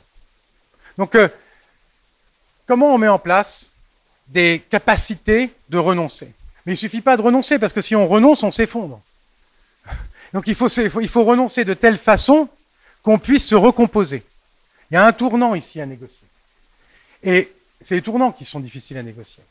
Et donc ici, il s'agit, mais on le voit bien dans, dans, les, dans, les, les, syndromes, je dirais, liés à la prise de conscience de la crise aujourd'hui. Le tournant est assez difficile à négocier. On prend conscience de ce qui se passe, mais il faut négocier le tournant qui permet de se recomposer à partir de cette prise de conscience. Donc on veut bien renoncer, on arrive à renoncer, mais c'est très douloureux. Mais alors on fait un deuil, mais comment on recompose son identité? Comment on sort de ce réalisme de la propriété des personnes et des choses, de la substantialité des personnes et des choses, qui est la base du réalisme économique moderne et étatique moderne, hein, qui assigne à identité substantielle personnes et choses, avec une logique propriétaire? Ben comment, comment on arrive à sortir de ce réalisme-là pour se recomposer une identité, recomposer des, disons, une, compréhension de ce qui, de ce qui qualifie, les, les, les les, les, ressources, les milieux, les êtres dont on dépend. Je reste abstrait parce que je ne peux pas rentrer dans le détail, mais je voulais j'ai deux exemples après pour l'illustrer, si j'ai le temps. Donc, euh, comment est-ce qu'on opère cette recomposition? Ici, il y a des ressources, mais c'est pas les mêmes ressources, c'est pas les mêmes techniques, c'est pas les mêmes approches, c'est pas les mêmes, les, les, les mêmes, disons, euh, les, les mêmes aspirations non plus que celles dans lesquelles on est engagé lorsqu'on est dans une logique de renoncement. Mais il faut pouvoir les articuler, parce que si on les articule, les articule pas, ben, on, est dans un, dans un risque d'effondrement ici. Donc, euh, mais il suffit pas, mais se recomposer, comment on fait? Pour savoir comment se recomposer, ben, il faut savoir où on veut aller. On veut savoir pourquoi se recomposer, vers quoi on se recompose. Donc euh, la, question de la recomposition ne peut se, se, conduire, je dirais, cette errance de recomposition ne peut, ne peut trouver son sens que dans ce tournant de la redirection, qui nous emmène vers une logique régénérative ou d'une renaissance. Et donc euh, la question, elle est bien là. Ben, euh, en politique publique, ça peut se décliner. Sur un territoire, ça doit pouvoir se décliner à travers des protocoles de, disons, de concertation. Il y a on a pas mal d'exemples pour pouvoir le faire. On a même, on peut expérimenter ça. Donc c'est quelque chose, c'est une façon de penser une stratégie, disons, de, pour penser ce qu'on appellerait la, transition, mais de façon un peu plus raffinée. On ne va pas passer de l'état A à l'état B, parce que là, je veux dire, ce qui existe aujourd'hui, c'est bon, ben voilà, on a engagé la loi de transition énergétique. À partir de tel, on, a un peu de retard dans la mise en œuvre, mais on va y arriver. Euh, et, en même temps, on va engager finalement les éléments d'ajustement de notre système socio-économique pour pouvoir ben, compenser ces transformations. Et puis on va arriver dans cet état B où on sera à tel niveau d'utilisation d'énergie fossile, tel niveau d'utilisation d'énergie euh, nucléaire, tel niveau d'utilisation d'énergie renouvelable, et ça correspond à tels objectifs en matière de limites planétaires. Et puis il faudra rentrer ensuite dans une deuxième phase. Mais voyez, vous voyez bien qu'ici, on n'a aucun retournement de la signification de pourquoi on utilise l'énergie ou de notre rapport à l'énergie. On n'a pas construit dans les politiques publiques le sens de la démarche. On a inscrit ici tout simplement une sorte de progression linéaire à travers une, idée de la transition en disant voilà, une fois qu'on sera, arrivé à ce point-là, il faudra aller à ce point-là. Mais on est engagé dans une transition sans fin. Et cette transition ne donne pas une direction. Elle s'inscrit dans la.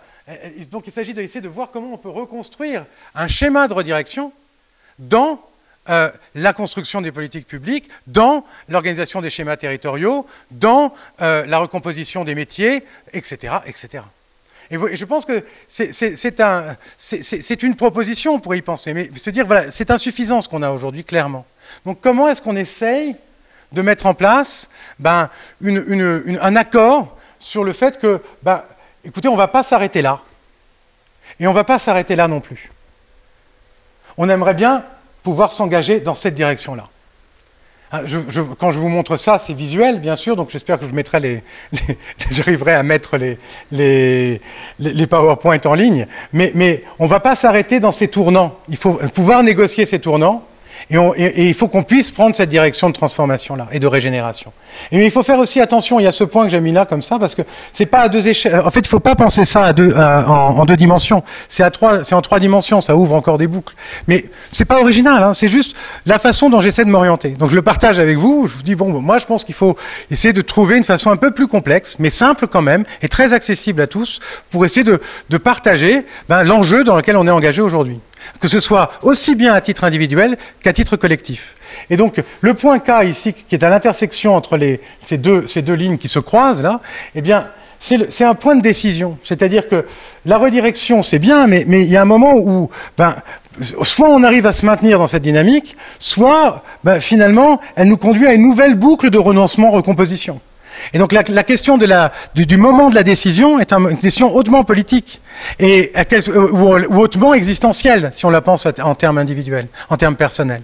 Donc euh, je crois qu'il y, a aussi cette, cette question ici, euh, et je suis en train d'y réfléchir, de la décision, qui, qui est des, des, modalités de la, de la construction de la décision et des passages de seuil bah, qui reste ouverte aujourd'hui. Est-ce que ça, est-ce qu'on passe ces seuils parce que on est, on, on est, on est confronté à des catastrophes euh, qui nous, qui nous tombent dessus et donc du coup, ça suscite bah, la nécessité de prendre une décision qu'on n'aurait pas prise autrement? Est-ce que on passe ces seuils parce que on est dans, on, a mis en place euh, des dynamiques de mobilisation euh, sociale sur un territoire autour d'un projet et donc finalement on n'a pas besoin de catastrophe pour le faire? Voilà. Ce moment de décision là et de bascule, je crois que c'est un, c'est, c'est un moment qu'il faut faut penser, mais pour l'instant, je ne sais pas exactement comment le, comment, comment le déployer. Mais d'un autre côté, ce que je voulais aussi vous montrer, et avant de finir, je vais passer ça, c'est qu'on a des cadres aussi pour penser ces choses-là. Et donc, euh, si on veut s'inscrire dans une logique de redirection, comment est-ce qu'on peut structurer cette redirection? Alors je fais assez vite. Par exemple, on peut, là c'est un projet qu'on a développé avec l'Institut Michel Serres, et c'est un projet qu'on a porté auprès de l'UNESCO dans le cadre de la coalition euh, Bridges, qui, est rattachée au programme MOST des transformations sociales.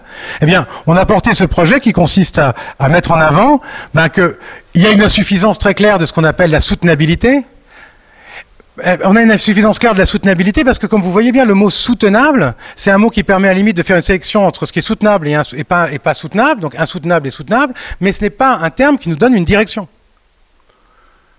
Donc, du coup, on peut, c'est à la limite, au mieux, un principe de sélection, mais ce n'est pas un principe de redirection. Donc, comment on se redirige? Et on s'est dit, ben, il faut penser, par exemple, en termes de santé commune. Il s'agit de penser symbiotiquement et inséparablement dans toutes les décisions publiques dans toutes les décisions euh, qu'on met en œuvre, l'articulation, collectivement et à l'échelle locale, territoriale et à l'échelle internationale, euh, et donc espérons peut-être un jour mondial au sens propre du terme, les, liens systémiques, les interconnexions qui existent, les articulations qui existent inséparablement entre la la santé euh, des personnes, la santé des milieux naturels dont elles dépendent et la santé des organisations sociales dans lesquelles elles s'inscrivent. Il faut penser ensemble ces trois dimensions. Ce n'est pas du tout une nouveauté. C'est presque une évidence de bon sens. Mais on a, beaucoup de précédents qui essayent et qui s'efforcent de faire ça. Mais on ne le fait toujours pas. Alors, on s'est dit, ben, il faudrait quand même il faut continuer à demander à ce qu'on arrive à le faire. Ce n'est pas compliqué, mais ça nous donne une direction, ça nous donne ben, une façon de pouvoir comprendre comment se recomposer, à quoi renoncer et vers où aller.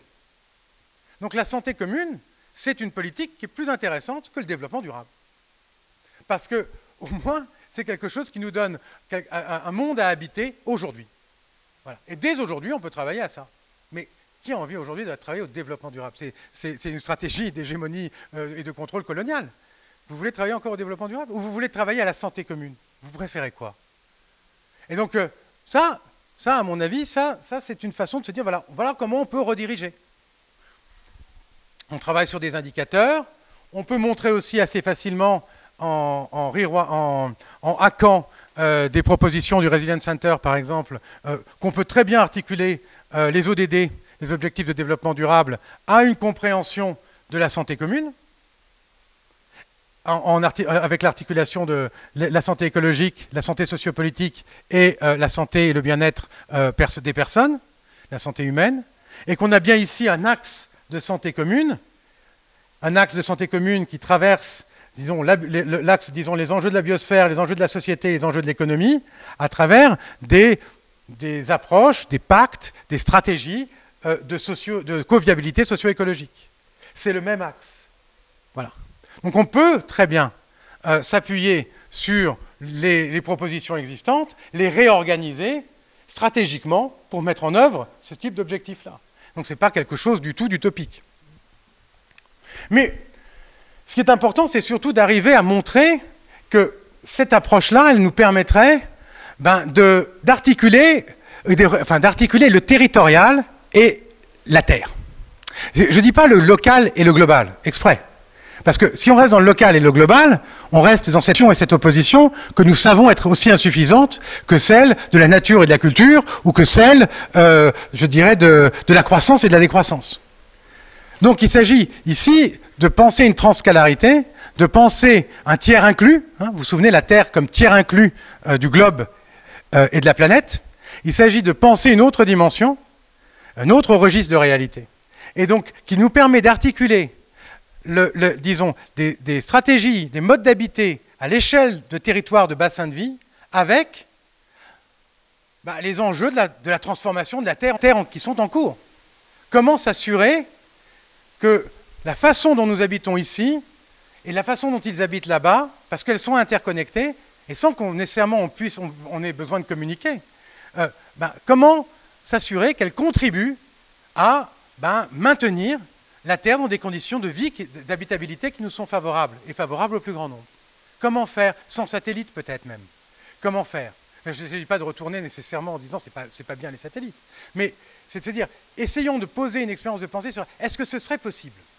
Parce que toute la question est là. les, civilisations humaines ont toujours occupé des territoires, elles étaient plus ou moins en relation d'échange culturel ou pas, peu importe, mais elles, développaient des logiques de paysage et habitaient leur paysage, mais sans se poser la question de savoir dans quelle mesure ben, la façon dont euh, ces paysages étaient, étaient, habités et cultivés ici ou là-bas, qu'ils se connaissent ou pas, contribuait aux équilibres planétaires.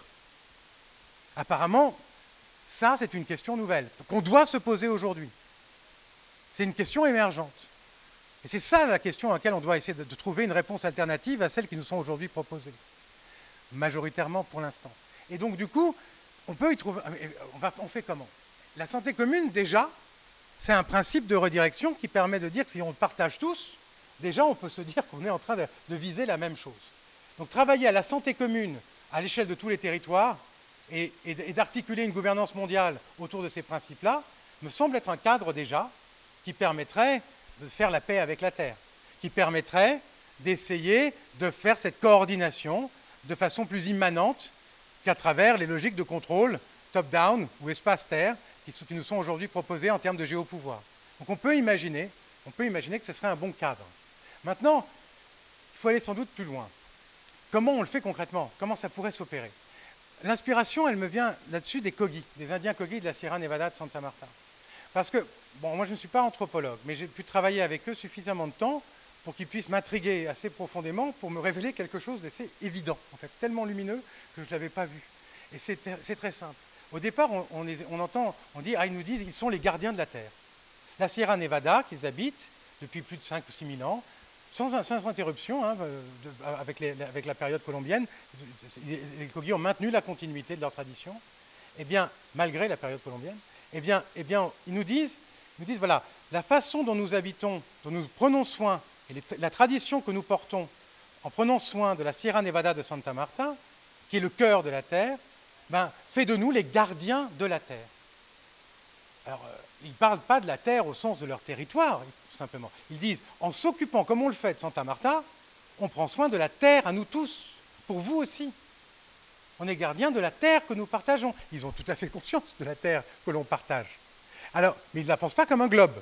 Ils nous regardent comme ça, comme si on était vraiment fous quand on leur dit que la terre est un globe. Ce n'est pas une question de forme. La forme de la terre n'est pas la forme de cette image recomposée qu'on voit de l'espace, qui est une production culturelle. Quelle est la forme de la terre? Sais pas ce que c'est que la terre. Oui, c'était ça aussi ce trouble que je voulais créer dans ce cours. Eh bien, du coup, là, la question, c'est, je me suis mais alors, si on les prend vraiment au sérieux, si on les écoute, ça veut dire qu'il est possible, à travers certains types de savoirs, de traditions, de transmission et d'attention à un milieu donné, pas n'importe lequel, quand même, c'est la plus haute chaîne à cet endroit-là, il a un enjeu écologique majeur régional, mais bon, il est possible de, en prenant soin d'un territoire d'une certaine façon, prendre soin de la terre tout entière. Et de dire qu'on le fait, et, et le faire en conscience. C'est possible apparemment. Alors, il nous dit, c'est pour ça que vous détruisez tout un peu partout autour de la Sierra, mais ça se lit dans la Sierra. Et plus vous détruisez les choses tout autour, moins il nous est possible d'y remédier dans la Sierra pour soigner la terre. C'est compliqué, enfin c'est un petit peu difficile à expliquer, mais c'est assez simple quand on comprend cette intuition. Et du coup, je me suis dit, voilà notre enjeu. Alors, du coup, on peut avoir des alliances là-dessus. On peut bien sûr avoir des alliances à différents niveaux. On peut avoir des alliances pour pouvoir essayer de voir comment on peut prendre soin de la terre à l'échelle d'un territoire, autour d'une pensée de redirection écologique qui nous emmènerait vers la santé commune pour avoir ce programme, disons, euh, disons à l'échelle mondiale de faire la paix avec la Terre, on peut s'appuyer sur la comptabilité des écosystèmes. On peut s'appuyer sur les outils de comptabilité du capital naturel. Là, c'est nos cultures.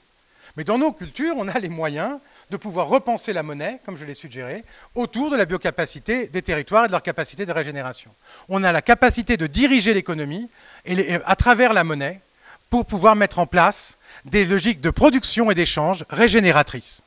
On peut le faire. Évidemment, ça va, ça va coûter à certains. Euh, ça, suppose une réorganisation assez impressionnante de, l'existant. Mais c'est tout à fait possible. Et, sur ça, peut-être, si jamais on fait un cours euh, une autre fois, on pourrait avoir un cours spécifique là-dessus avec quelques invités et un débat pour montrer que c'est possible, c'est à notre portée dès aujourd'hui. Ça, c'est avec nos outils, nos modes de culture, nos savoirs et nos satellites, on peut faire ça. Ensuite, je ne vais pas faire celui-là, mais on va faire celui-là. Ensuite, on peut commencer à travailler à essayer de développer des cadres épistémiques qui nous permettraient ben, de penser ensemble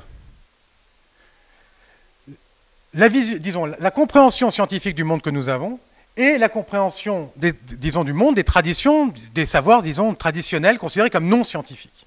Donc il s'agirait de produire ici un paradigme que j'ai appelé ici intégrateur cosmobiopolitique, mais bon, peu importe, mais de produire un paradigme d'intégration qui nous permettait d'avoir des principes de connaissance qui nous permettraient de composer avec ces différentes façons de construire la réalité. Donc je pense que c'est tout à fait à notre portée.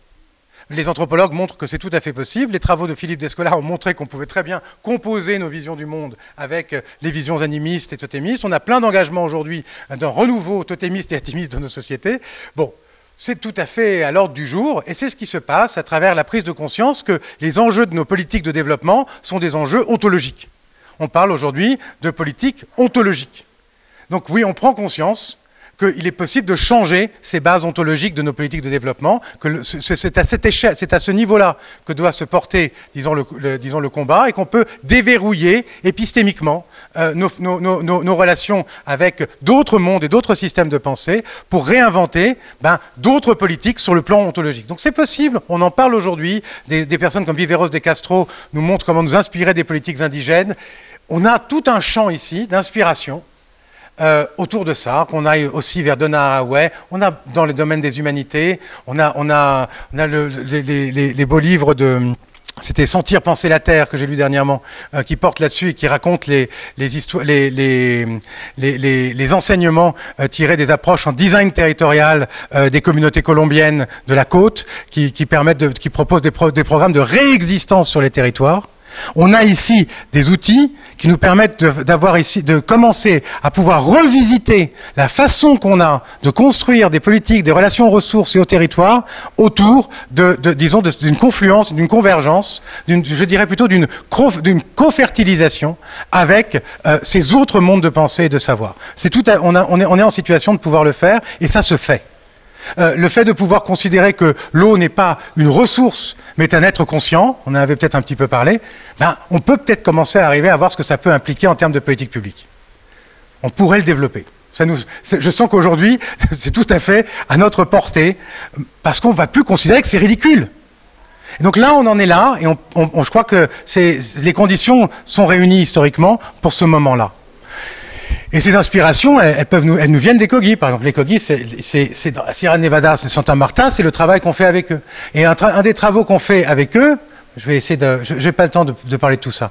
Mais un des travaux qu'on fait avec avec eux, c'est un, un, projet qui maintenant est porté euh, dans le cadre de la coalition Bridges euh, par euh, euh par la, la fondation euh, Tyrona, Tyrona Trust britannique, qui est un projet pour faire renaître l'eau là où elle a disparu.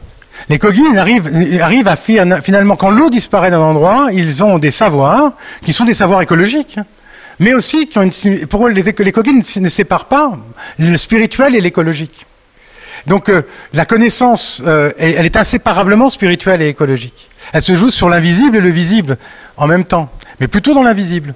Et donc du coup, les, quand les Kogis nous disent nous allons faire renaître l'eau, il faut qu'on rentre dans leur cosmologie pour essayer de comprendre. Mais on essaie de comprendre avec aussi des, écologues, parce que ça marche. Alors si ça marche, ça doit être quelque chose qu'on doit aussi pouvoir comprendre avec des écologues. Ça doit nous apprendre quelque chose. Et là, on découvre que les Kogis ont une connaissance phénoménale des circulations de l'eau dans la Sierra. Ils ont une carte traditionnelle des, mouvements de l'eau d'un bout à l'autre de la Sierra dont nous n'avons aucun, aucun, rien qui puisse s'y comparer aujourd'hui en termes, euh, de, disons, d'outils de, connaissance cartographique ou, hydrologique. On n'a pas la moindre idée. Mais ils ont cette connaissance-là et on se demande comment ils le savent. Et donc, euh, du coup, là, on, est en train d'essayer d'apprendre d'eux d'autres modes d'accès à la connaissance qui produit des effets. Donc du coup, là, on se dit, comment est-ce qu'on peut créer des occasions, créer des, possibilités ben, d'enrichir notre capacité de comprendre, tout en, renforçant la reconnaissance qu'on peut donner à ces savoirs-là, qui ben, pourrait nous enseigner comment on peut habiter un territoire et en même temps habiter la Terre en habitant ce territoire-là, habiter à l'échelle de la Terre un territoire. Et donc du coup, ça c'est des travaux qu'on peut faire et c'est une autre inspiration. C'est des autres sources. On peut faire par la comptabilité écosystémique et on peut joindre les deux. On a même proposé à l'UNESCO de se dire, ben, si on faisait une approche en comptabilité des écosystèmes pour venir montrer à quel point la façon qu'ont les de travailler sur la Sierra Nevada fait sens et permettre de peut-être de vérifier certaines des, affirmations qu'ils font. Donc voilà. Donc ces, ces approches-là sont tout à fait complémentaires. Elles ne sont pas exclusives. Et euh, elles peuvent nous apprendre l'une sur l'autre. Et enfin, donc et donc là, c'était une image où on voit que les Cogis sont venus dans la Drôme en France et qu'on a organisé avec l'école normale supérieure et l'institut Michel Serres des rencontres avec eux dans la Drôme à leur demande parce qu'ils voulaient nous montrer. Donc il y avait une, une trentaine de scientifiques euh, de toutes les disciplines des médecins, des astrophysiciens, des écologues, euh, des, naturalistes, des anthropologues. Enfin bon, voilà, on avait une équipe comme on sait faire. Et il y avait trois, deux mamas, deux mamas et une, saga. Et, ils, étaient Il fallait tout ce monde-là pour arriver à discuter de la façon dont ils avaient euh, lu notre territoire dans la Drôme. Et ils nous ont, en lisant notre territoire dans la Drôme, ce qu'ils ont fait, on a essayé de confronter, de comprendre, des lectures croisées. Ce qu'ils ont fait, c'est qu'ils nous ont donné finalement une carte pour concevoir nos montagnes de la Drôme à l'image de, la Sierra Nevada de Santa Marta. De sorte qu'ils ont créé en fait un lien entre les deux, et donc du coup il y a eu un travail finalement d'ouverture du premier site écologique sacré en dehors de la Sierra Nevada dans la Drôme. C'est un grand événement mais un événement qui a beaucoup de sens apparemment parce qu'ils quand ils sont venus, ils nous ont dit ben, nous venons et nous, nous avons accepté de venir ici parce que la montagne nous l'a dit. Donc finalement, voilà une politique de la terre. C'est de montagne à montagne. Ils viennent en ambassadeur chez nous pour faire ce lien entre les montagnes et nous apprendre à voir nos montagnes comme ils voient les leurs. Et en disant ben, maintenant vous comprenez qu'on ne dit pas n'importe quoi. Et donc euh, du coup, vous voyez qu'il y a des démarches diplomatiques ici qui qui sont très intéressantes et qui se font à différents niveaux et dont nous sommes, nous sommes aussi les, sujets, mais pas dans le sens que nous voudrions bien croire, en tant qu'occidentaux, des, sujets supposés savoir. Et donc cette inversion-là est, très importante et elle doit s'opérer dans les institutions de recherche et diffuser à partir de là aussi très clairement dans le politique, dans, la construction des politiques publiques à toutes les échelles. Donc ça c'est le genre de programme qu'on peut faire, mais il faut faire vite. Hein on n'a plus beaucoup de... Enfin, le temps presse un peu quand même. Et, euh, et après, il y avait ce projet. Et là, je vais faire très vite parce qu'il faut finir. Mais j'aimerais bien rentrer dans le détail une autre fois, si jamais une autre fois se présente. Mais c'était l'idée de faire avec des amis de l'IRD un contrat naturel avec des abeilles. C'est-à-dire de faire finalement d'un pacte territorial de coviabilité socio-écologique avec les abeilles et les pollinisateurs sauvages sur un territoire, le fil d'Ariane qui nous permettrait de lier la façon dont on habite un territoire et euh, une politique à l'échelle de la Terre, une, politique de la Terre. Alors comment et pourquoi et pourquoi les abeilles? Déjà les abeilles c'est fédérateur, donc ça c'est pratique, mais c'est surtout pas ça. C'est pas que ça. Enfin c'est pas de la com c'est en fait très simple. C'est qu'on s'est dit partout où il y a des, communautés humaines, sauf peut-être dans l'Arctique, enfin là où, il n'y a pas de fleurs, mais, mais, partout où il y a des mammifères et des plantes à fleurs euh, en combinaison, il y a des abeilles. Or, ce qui est la base de la réalité écologique de notre époque, de notre celle qui est en train de disparaître, celle qui est en train de vaciller hein, avec la sortie de l'anthropocène, ce qui est en train de se passer à ce niveau-là, c'est cette alliance entre mammifères et, plantes à fleurs par les, abeilles et les pollinisateurs. C'est ça qui est en train de, se, de risquer de se briser à l'échelle de l'évolution de la vie sur Terre. Donc les abeilles et les pollinisateurs, bien sûr, c'est fondamental pour pouvoir euh, penser au niveau juste, cette articulation-là sur le temps long. Mais surtout, les abeilles sont des marqueurs bioculturels, des marqueurs environnementaux et des marqueurs bioculturels. Donc du coup, il est possible de travailler sur presque tous les territoires habités, à travers des traditions existantes, pour pouvoir commencer à composer des modes de relation avec les abeilles. Et si on travaille avec les abeilles, on travaille du coup avec les agrosystèmes et l'ensemble de la biodiversité sur le territoire. Et bien entendu, on, doit, on, se trouve dans une situation dans laquelle on est obligé d'articuler ces dimensions de, disons, les conditions de la pollinisation par rapport au système naturel, les populations d'abeilles et de pollinisateurs, que ce soit domestiques ou sauvages, et la composition des, des paysages. Et donc du coup, à partir de là, on a la possibilité d'engager un processus qui nous permettrait ben, de commencer à développer un, contrat naturel avec les abeilles. Non pas pour les domestiquer ou avec les pollinisateurs, non pas pour les, les domestiquer les abeilles, leur prendre leur miel, mais pour pouvoir par la compréhension et, le respect des conditions, disons, des, relations écologiques qui leur permet de se maintenir sur un territoire en régénérant et en favorisant ces conditions, rendre possible ben, un mode d'organisation humain qui nous permette de coordonner toutes nos actions à l'échelle de la Terre en suivant le fil de l'abeille et donc de fonctionner sur chaque territoire de telle façon qu'on soit guidé par l'abeille pour penser la coordination de ces territoires par rapport à une politique de la Terre. J'espère que c'est clair ce que je dis, mais du coup je vais vous montrer, ça donne ça. Alors on s'est dit, voilà, on va imaginer trois étapes et on va trouver des territoires pour commencer, juste pour voir ce que ça donne. Alors on s'est dit, ben, on va s'inspirer de Bruno euh, Latour, bien sûr, on va faire un parlement des abeilles, on va assembler un parlement des abeilles. Pourquoi pas? Il y a bien un parlement du lynx dans, nos, Vosges, euh, et pourquoi on n'aurait pas un parlement des abeilles? Et le parlement des abeilles, en fait, c'est pas très compliqué dans l'esprit du parlement des choses. Le parlement des abeilles de la Tour, le parlement des abeilles consiste justement à essayer de recomposer les intérêts sur un territoire en prenant en considération les impacts des affaires humaines sur les affaires des abeilles et des pollinisateurs et de voir ce que ça implique si on, si on prenait ça tout à fait au sérieux et qu'on réorganisait vraiment nos façons d'être en fonction de cela. On se dit, tiens, voilà, ce serait la première condition, mais là, on a un, phénomène de, on a un compas pour la coviabilité. Et on a ici un phénomène de réorganisation, euh, je dirais bottom-up, c'est le cas de le dire. Ensuite, le deuxième niveau, bah, c'est de voir comment est-ce qu'on va euh, créer euh, et amener cette compréhension des intérêts, bien entendu, des, populations des abeilles des pollinisateurs, bah, dans des lignes, de, disons, d'action politique sur le territoire. Comment est-ce qu'on exprime les liens de coviabilité qu'on peut s'exprimer et s'expliciter dans le Parlement, comment on les traduit maintenant dans des modes d'action politique et donc des trajectoires de développement, disons des modes de développement territoriaux? Donc euh, ça, c'est aussi un travail euh, qu'on peut faire euh, avec à, l'échelle du, territoire. Alors ça, peut se décliner à plein de, niveaux différents. Ça va se décliner au niveau de l'explicitation de ces liens systémiques, peut se décliner au niveau, des, au niveau culturel et du droit, au niveau du droit, au niveau des modes, disons, d'organisation économique. C'est-à-dire qu'on va, ça va nous permettre de revisiter la façon dont on organise ces différents registres à partir de l'explicitation des liens avec du territoire et de nos modes de vie, avec euh, les besoins et les, mondes écologiques des abeilles.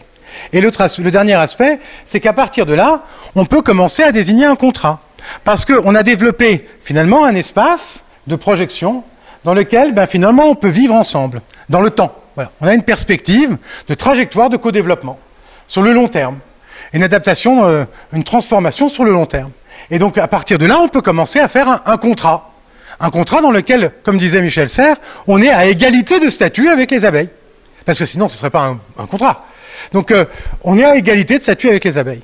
Et donc, on va essayer de décliner, euh, donc on va essayer de voir comment on peut formaliser ce contrat. Mais formaliser ce contrat avec les abeilles, c'est d'une certaine façon faire un traité de paix avec la Terre. Un traité d'armistice au moins, et peut-être un effort de travailler vers un traité de paix. Parce qu'un territoire, au fond, qu'est-ce que c'est? C'est un traité qu'on fait avec la terre pour l'occuper d'une certaine façon.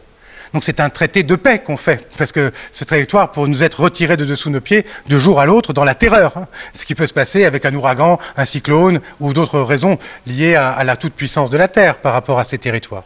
Donc euh, négocier un traité de paix avec la Terre, ça veut dire occuper un territoire et habiter un territoire. Mais pour ça, il faut qu'on ait des interlocuteurs. Les abeilles pourraient être ben, des intermédiaires.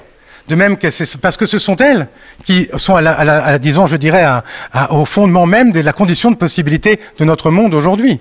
S'il n'y avait pas la pollinisation et les abeilles qui nous permettent de lier les, plantes à fleurs et les mammifères, ben on n'aurait pas les civilisations et les sociétés qu'on a aujourd'hui.